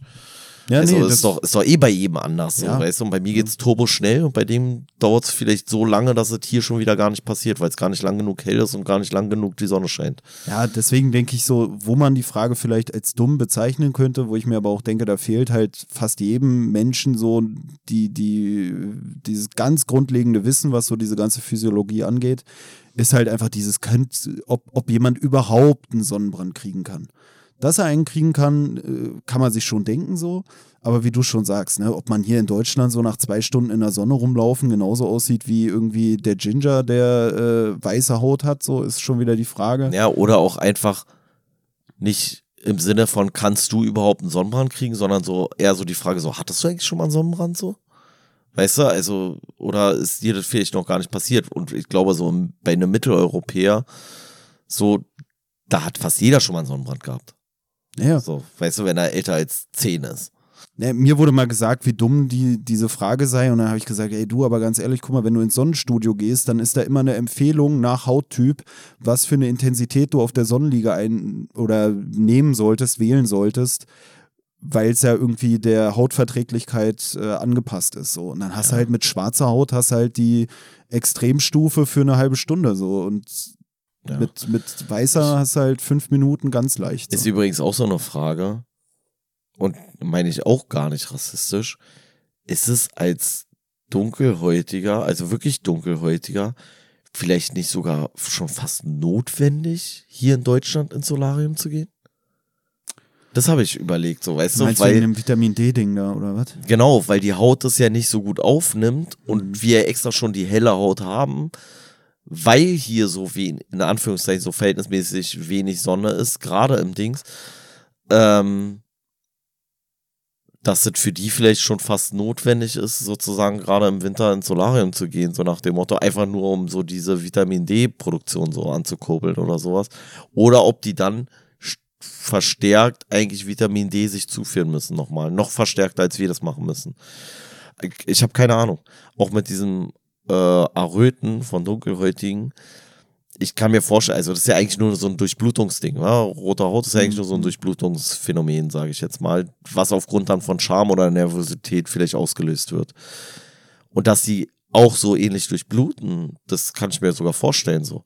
Aber ob die so wirklich erröten, dass es so gut sichtbar ist, weiß ich nicht. So, wenn du wirklich so tief schwarz bist, sage ich jetzt mal. Aber ist ja auch scheißegal, so im Endeffekt so. Aber ich finde so eine Sache zu fragen, finde ich erstmal nicht schlimm so. wenn es so eine, aus so einer naiven Neugier heraus passiert, so weißt du. Ja, ich weiß auch nicht. Also generell zu Vitamin D wird hier ja noch gesagt, dass bei uns zum Beispiel so in den eher sonnenarmen Monaten, also so im Winter, äh, Vitamin D äh, oftmals supplementiert wird oder werden sollte. Und äh, generell wird hier noch darauf verwiesen, dass eigentlich 50 Prozent der Erdbevölkerung irgendwann im Jahr mal eine Zeit haben, wo sie äh, so wie einen Vitamin D-Mangel haben oder wo so eine Supplementierung notwendig wäre. Und bei Leuten aber mit die 50 Prozent werden ja die Nordhalbkugel sein. Ja, ja, nee, aber ich, ich meine nur, es ist generell halt äh, verbreitet, die Geschichte, ja. Ja, ja. Und bei ähm, generell äh, Leuten mit dunkler Haut und so wegen dieser ganzen Unterschiede, ne, jetzt unabhängig auch noch vom Vitamin D, ist ja auch wirklich so, dass du deswegen auch diese ganze Kultur hast, dass es so extra äh, Friseursalons und was weiß ich gibt, so für diese so extra so Afro-Shops, wo auch dann ganz bestimmte Kosmetikprodukte und so angeboten werden, weil halt die Leute dann aufgrund ihrer anders Beschaffenheit der Haut oder so dann vielleicht auch mit anderen Problemen zu kämpfen haben, eine andere Sonnencreme brauchen und und und, die äh, auch rein wirtschaftlich sich gar nicht lohnen würde, vielleicht im regulären DM anzubieten, wenn die, der Anteil an der Bevölkerung nur ein Prozent ausmacht. Ja, ja, keine Ahnung, also weiß ich einfach nicht. Wie gesagt, ich habe nur gerade überlegt, so, weil ich wirklich nicht weiß und immer irgendwie davon ausgegangen bin, dass du als dunkelhäutiger Mensch gar nicht ins Solarium gehen musst. Und jetzt habe ich überlegt, ob es ja. aus so einem medizinischen, in Anführungszeichen medizinischen Grund und nicht so sehr einem kosmetischen Grund vielleicht doch ratsam ist, sogar für die. Aber keine Ahnung, ich werde den nächsten äh, stark dunkelhäutigen Menschen mal fragen. Na, ich kann mir sogar vorstellen, und da schließt sich so ein bisschen der Kreis, dass da vielleicht schon wieder so unser eigenes Wissen über unseren eigenen Körper und dieses Hinnehmen als selbstverständlich dazu führt, dass wenn es so ist, dass das viele gar nicht wissen. So, weißt du, dass, ja, kann sein. dass viele gar nicht wissen, dass, dass sie vielleicht sogar noch mehr das brauchen als andere. Wobei, was, was ich schon viel von denen gehört habe, ist halt wirklich, dass sie sagen, so für die, dass der Winter noch katastrophaler ist. Und das kann ja auch was mit dieser Vitamin D-Geschichte zu tun haben, weißt du, dass du da halt noch weniger Sonne bekommst als alle anderen oder dass sie sagen so, ey, nee, ab 25 Grad blühe ich erst langsam auf, so. Wo ich sage so, ey, 25 Grad ist für mich schon langsam Sense. Ab 30 Grad ist komplett Katastrophe. Und 35 Grad sind die Hölle. Und ich hatte damals zum Beispiel einen Kollegen, also nicht Kollegen, sondern so einen Kumpel aus der Schule. Und der ist im Sommer bei 25 Grad noch mit so einer Helly Hansen Downjacke rumgelaufen, so, wo ich schon halb tot mhm, war, so mäßig, ja. weißt du, so, weil der auch ganz anderes Wärmeempfinden hat und so. Ja. Ja. Hatte ich jetzt auch die Tage welche gesehen. Finde ich aber auch einen interessanten Punkt, so, dass man, dass es halt wirklich auch vielleicht das Wärmeempfinden und so sich nochmal unterscheidet und halt auch einfach so diese äh, Verträglichkeit für die Haut und auch wie die Haut dann auf die Sonneneinstrahlung reagiert, dass es vielleicht auch Sinn macht, dann als jemand, der dunklere Haut hat, vielleicht äh, früher schon auf äh, ja, irgendwie andere Bekleidung oder so umzusteigen, je nachdem, wie es halt für die eigene, für die eigene Physiologie irgendwie mehr Sinn ergibt oder so. Aber ich könnte mir sogar vorstellen, dass das auch ein Riesenfeld ist, so das, was du jetzt da aufgemacht hast mit dieser ganzen Vitamin D-Sache und so, wo es äh, vielleicht sogar auch wieder, um hier so einen Bogen zu machen, ähm, so einen riesen Forschungsrückstand noch gibt oder so eine Forschungslücke. Weißt du, was ja generell immer gesagt wird? Weil die ja noch nicht so lange Bestandteil unserer Gesellschaft sind und das deswegen keine Rolle gespielt hat einfach. Ja, genau dass so die Forschung sich immer nur auf Weiße bezieht oder auf weiße Männer, sage ich jetzt mal, ist ja halt auch einfach so, wenn die Forschung dann hauptsächlich in Europa stattfindet oder stattgefunden hat oder in diesen europäisch eher äh, Ländern oder englischsprachigen Ländern oder so, dass es sich dann halt auch immer auf diese Leute bezogen hat und genauso auch bei Medizin, dass es halt um die Leute ging, äh, die im Zweifelsfall auch das meiste Geld dann wieder in die Medizin stecken können und das sind dann eben diese Leute und da äh, ja, dass darauf sich dann auch die Forschung konzentriert und also wahrscheinlich ja, gibt es da sogar schon Forschung zu, weil das jetzt ja auch nicht so mega speziell ist, aber diese Vitamin D-Sache in Abhängigkeit von der Haut und ob man dann eher vielleicht sich ins Sonnenstudio begeben sollte oder so, ist gar nicht so uninteressant, finde ich. Oder und, eher supplementieren sollte. Ja. Naja, und im Kongo wird sich keiner groß darüber Gedanken machen, weil da ist sowieso das ganze Jahr relativ viel Sonne. Ähm, ja, ich habe keine Ahnung. Also ich kann mir halt auch einfach vorstellen, dass es hier einfach, weil es gibt ja jetzt auch nicht so viele schwarzafrikanische Ärzte oder sowas, in, in, nicht mal in Berlin und in Deutschland schon gar nicht, ähm, dass die vielleicht auch gar nicht so auf den Trichter so schnell kommen, weißt du? Weil wenn du jetzt selber auch nicht tausende schwarze Patienten hast, dann denkst du vielleicht auch gar nicht so schnell an Vitamin D-Mangel und die damit verbundenen Symptome, von denen ich nicht weiß, was sie sind. Na, und was anderes, worauf ja auch noch verwiesen wird, ist, dass bei uns das ja auch so war, dass äh, als wir dann, oder bei den europäischen Völkern, sage ich mal, als die dann hier in Europa gelebt haben, dass dann ähm, weniger die Sonneneinstrahlung äh, da war, deswegen die Haut heller wurde, aber dass diese Hellerfärbung der Haut auch deswegen notwendig war, weil sich die Ernährung umgestellt hat, weil man vorher dann auch Vitamin D oder irgendwelche komischen Vitamine hat man dann auch durch Fisch oder sowas aufgenommen und das ist bei ähm, ja anderen Völkern, sage ich mal, oder wie es hier dann ja auch immer bezeichnet wird, Rassen, das auch so hat, dass die eine andere Ernährung haben. Und das ist ja auch wieder was, hier was wurde extra gesagt, dass es keine Rassen sind. Äh, hier wurde gesagt, dass die äußerste Schicht der Haut äh, so ein Millimeter das ist, was in unserem Sprachgebrauch Rasse ausmacht. Und später so, haben die ja. selber dann den Begriff Rasse für irgendwas benutzt, wo ich mir sogar dachte, okay, hätten die jetzt nicht was anderes sagen können? Aber, das, aber ich glaube, das war eher so darauf bezogen, so nach dem Motto, das verstehen wir unter Rasse, aber ja, dadurch, ja. dass es so ein geringer genetischer Anteil ist, ist es gar nicht ausreichend, um in Rassen von Menschen zu unterscheiden, sozusagen, weil das ist ja nur so diese Hautfärbung sozusagen und das ist ja dieses 99,9 Prozent, wo wir alle wieder identisch sind, so. Ja, ja, aber wie gesagt, deswegen sage ich auch immer, wie die es hier sagen. Ähm, ich glaube, das ist auch so ein bisschen ein Problem, was. Übersetzungsfehler genau, meinst du so? Weil, glaub, der, weil der Engländer ist und da ist es einfach Race so mäßig. Genau. Naja. Das habe ich mir nämlich auch beim Lesen gedacht, deswegen habe ich jetzt immer Rassen gesagt, weil ich selber nicht genau wüsste, wie ich sagen soll. Aber ähm, ja, ich glaube, im, im, bei uns ist schon der Begriff Rasse ein problematischer Begriff. Und ich glaube, bei denen im, im Englischen oder Weniger. so, da sagt man es halt einfach. Naja. Bei, weißt du? bei uns wäre es dann halt eher Ethnie oder sowas. Ja, ja, ja. Deswegen habe ich dann ja auch so Volksgruppen mal gesagt oder so. Aber ja. ähm, ja, weiß ich jetzt gar nicht mehr, ob der Punkt zu Ende geführt war. Aber ja. Zusätzlich lässt sich noch kurz sagen, hier wird auch noch so auf so Bakterien und sowas verwiesen. Da wurde hier gesagt, dass so äh, irgendwie 60 Leuten der Bauchnabel ausgewischt wurde und dabei wurden dann, äh, wurde dann geguckt, wie viele Bakterien vorzufinden waren. Da haben die irgendwie bei der Gesamtstichprobe irgendwie 2500 Bakterien gefunden. Und unter diesen Bakterien waren auch noch Bakterien oder Mikroben, die den Wissenschaftlern oder der Wissenschaft noch nicht bekannt waren. Und das waren im Schnitt 24,3 Bakterien pro Bauchnabel pro Person, die da gefunden wurden. Auch so ein richtig dummes, ekelhaftes Experiment irgendwie so, weißt du. Damit. Aber es ist so klischee-mäßig. Ja, ja, aber damit hast du irgendwie so gefühlt hast du niemanden damit weitergebracht, außer dass man sich wieder anfängt, vor dem eigenen Körper zu ekeln und sich zu fragen, so, ey, wann hat ich mir eigentlich das letzte Mal den Bauchnabel ausgewischt? Ähm, ja. Aber ich glaube, das ist auch so die Forschung, die die Leute hören wollen, weißt du? Weil wir ja, ja vorhin ja. schon meinten, so mit Galileo, wenn du so äh, Bakterien irgendwie hinterm Ohrläppchen gemacht hättest, da hättest du vielleicht ähnliche Ergebnisse gehabt, aber das wäre nicht so interessant gewesen. Und du willst ja als Forscher auch irgendwas dann äh, am Ende publizieren können, was vom Titel her oder so schon ansprechend ist. Und da ist so hinterm Ohrläppchen weniger lustig, sage ich mal, als wenn man schon vom Bauchnabel ausgeht der äh, bei uns sowieso schon so verschrien ist als, äh, weiß ich nicht, der Sündenpfuhl schlechthin oder so, als das Sammelbecken für jegliche komischen Bakterien. Ey, ohne, ohne Witz, ne? Weißt du was mal, ey, so räudig, ey, wirklich so ekelhaft. Weißt du, was mein Kollege bei uns gemacht hat? Der hat über Jahre hinweg sich Fussel aus dem Bauchnabel geholt und in so ein scheiß Glas gemacht, in so ein Marmeladenglas oder was das mal Mega war. geil. Und dann war irgendwann, oh, ey, mir, wird, ey, mir wird richtig schlecht, wenn ich nur daran denke. Und dann war irgendwann dieses ganze scheiß Glas voll mit Bauchnabelfusseln. Hm. hm. Ey, man, manche Leute kommen wirklich auf Ideen, Alter.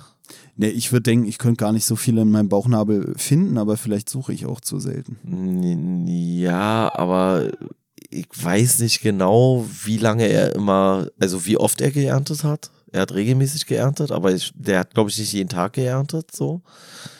Und ich kann mir auch vorstellen, dass er irgendwann gesagt hat, so, nee, ich dusche jetzt mal erstmal eine Woche nicht, weil dann lohnt sich erst richtig oder so. Ähm, aber ich fand's mega räudig, Alter. Also mir wird jetzt noch schlecht, wenn ich an dieses Glas denke, was da an diesem Spind stand.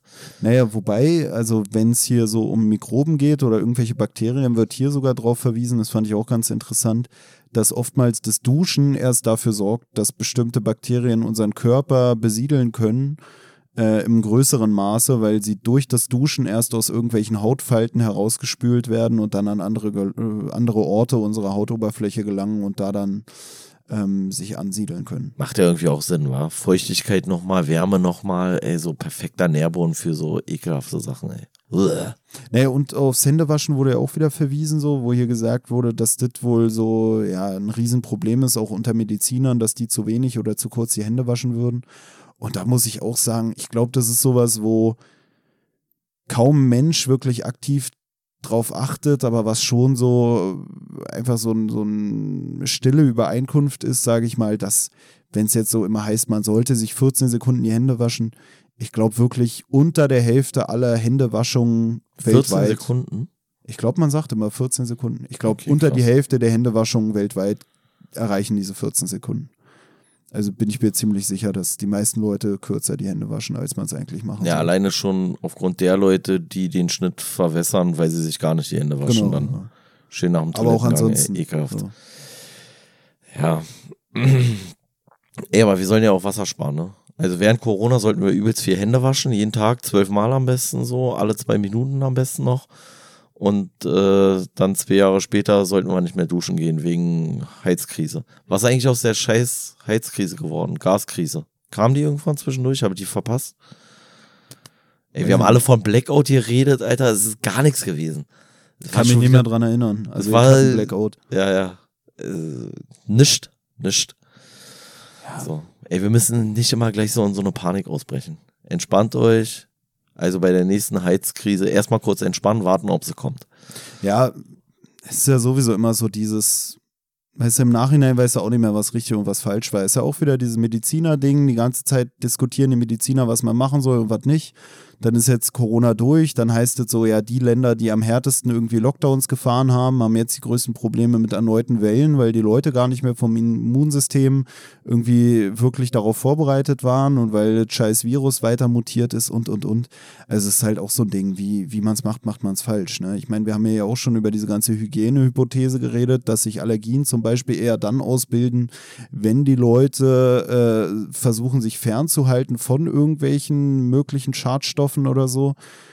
Also es gibt immer beides so. Entweder zu viel Schadstoffbelastung oder du hältst dich von einem fern, wirst deshalb krank und. Deswegen, deswegen war ja damals schon meine These, einfach durchlaufen lassen, die Scheiße, weil bei dem einen wissen wir, dass wir uns einschränken und bei dem anderen wissen wir nicht genau, was wir bekommen. Also dann äh, mögliches Risiko vor definitivem Risiko gewissermaßen. Naja, und das ist auch wieder dieses, wenn man es zu sehr, ich sag mal, intellektualisiert oder verwissenschaftlicht, erst dann kann man sich auch dafür verantwortlich fühlen oder so, ne? Also es ist halt auch wieder dieses, danach kannst du sagen, ja, warum haben wir nicht das gemacht, was der andere gesagt hat? Und wenn wir uns nie mit der Scheiße befasst hätten, genauso wie wir nie uns vielleicht einen Vorwurf machen würden, dass wir irgendwas falsch gemacht haben mit unserem Körper, wenn wir unseren Körper nicht immerhin so weit verstehen könnten, dass wir uns selbst die Schuld geben könnten, dann wäre es auch nicht so schlimm. Dann würden wir es einfach Eben. hinnehmen, dann würde der Arzt nicht sagen, sie haben sich schlecht ernährt, dann würde der Arzt einfach sagen, nachdem du da zwei Stunden gewartet hast, ich habe auch keine Ahnung und dann würdest du wieder nach Hause fahren. So, und. Ich weiß nicht, was sie haben, aber sie werden sterben. Naja. So ja. der, der erste Arzt der Weltgeschichte, der noch gar keine Ahnung hatte, so, weißt du? Ja. Der hat einfach nur noch die, die Todesurteile ausgesprochen, sage ich mal, weil er hatte so deswegen, wenig Ahnung. Deswegen, das war ja früher auch geil, weil wenn du dann sterbenskrank warst, dann haben wir einfach alle gebetet. Dann haben sie einfach, sind sie alle irgendwo in die Kirche gegangen, haben da zehn Ave Maria für dich gesungen und gebetet und gemacht und getan.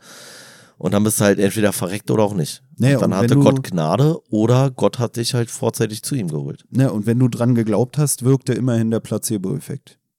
Und du hattest keine Nebenwirkung von irgendeinem scheiß Medikament, weil ja. dir die falsche Diagnose gegeben wurde oder weil deine Leber dann nicht mehr mitgemacht hat, weil die komische Medikation dann auch wieder irgendwelche giftigen Wirkungen hatte. Also es ist wirklich so. So geschehen ja auch keine Wunder mehr, ne? Also jetzt. Ja, wenn man alles versteht, ja. Ja, jetzt pumpst du halt die Leute voll mit irgendwelchen Medikamenten wenn der Mensch dann überlegt, überlebt, dann sagst du, alles klar, das waren die Medikamente. Aber früher hätte der Mensch vielleicht auch überlebt, aber da wäre es ein schönes Wunder gewesen. So. Und dann hätte Gott Gnade gezeigt und hätte Gott gesagt, ey, du darfst weiterleben, weil du ein geiler Typ bist. Wir äh, hatten wir ja schon mal das Thema so, man entmystifiziert einfach alles und am Ende des Tages weiß man nicht, ob man sich damit besser oder schlechter fühlt. Na, auch den Arzt selbst, ne? Dass man dann irgendwann nur noch so von wegen, ach, geben Sie mir einfach das Medikament. Also, dass die heilsame Wirkung vielleicht auch weniger jetzt mittlerweile dann dem Arzt zugesprochen wird, als dem Medikament, welches er einem gibt, weil der Arzt gar nicht mehr so physisch groß agieren muss, dass der da einem irgendwie in, weiß ich nicht, in die Hand drückt oder so ein Quatsch. Keine ja, weil er auch selber ja, in Anführungszeichen, genau wie der Apotheker, den Apotheker kannst du ja auch nicht mehr so richtig ernst nehmen, weil der, der gibt ja auch nur noch irgendeinen Scheiß von Ratiofarm, so weißt du, und geht nicht mehr hinten in sein komisches Kämmerlein und dreht die Pillen selber. Und fällt mir gerade ein, es gibt ja jetzt auch so einen komischen Hype um diese ganze, wie heißt es, Akupressur oder so ein Quatsch. Hast du es mitbekommen? Ich hatte letztens irgendein Video gesehen, wo so drüber geredet wurde, dass diese ganzen Leute. oder Akupunktur? Nee, dieser Akupressur, äh, ich weiß gar nicht mehr, wie so nochmal dieser Spezialbegriff ist, so für diese komischen Leute, die ein Chiropraktiker, so meinte ich's. Ach so, ja, ja. So Chiropraktiker sind so übelst gehypt und ich habe letztens ein Video gesehen, wo sich einer darüber aufgeregt hat, dass das jetzt überall gezeigt wird, so aus unserem Kosmos. Habe ich sogar mal gesehen, wie dieser Arafat Abu Chaka dann da irgendwie bei so einem Chiropraktiker war und sich da hat irgendwie einrenken lassen und so. Und ich hatte ein Video drüber gesehen, dass das gerade so gehypt sei in Social Media und dass das eigentlich keinen nachgewiesenen Nutzen habe. Und dann dachte ich mir so, hey, ich habe das nur mal über Arafat gesehen. Und kurz darauf hatte ich im YouTube-Algorithmus so richtig viele Videos mit Millionen von Klicks, wo sich Leute, vor allem in Amerika, dann da in irgendwelchen Praxen so den, den Hals einrenken lassen und, und, und. Und also ich würde mich das niemals trauen. Also ich finde es schon krass, wenn man sich ich, so immer die Finger kneckt. Ich habe ja bei, da, aber so mein äh, Kopf ziehen, Alter.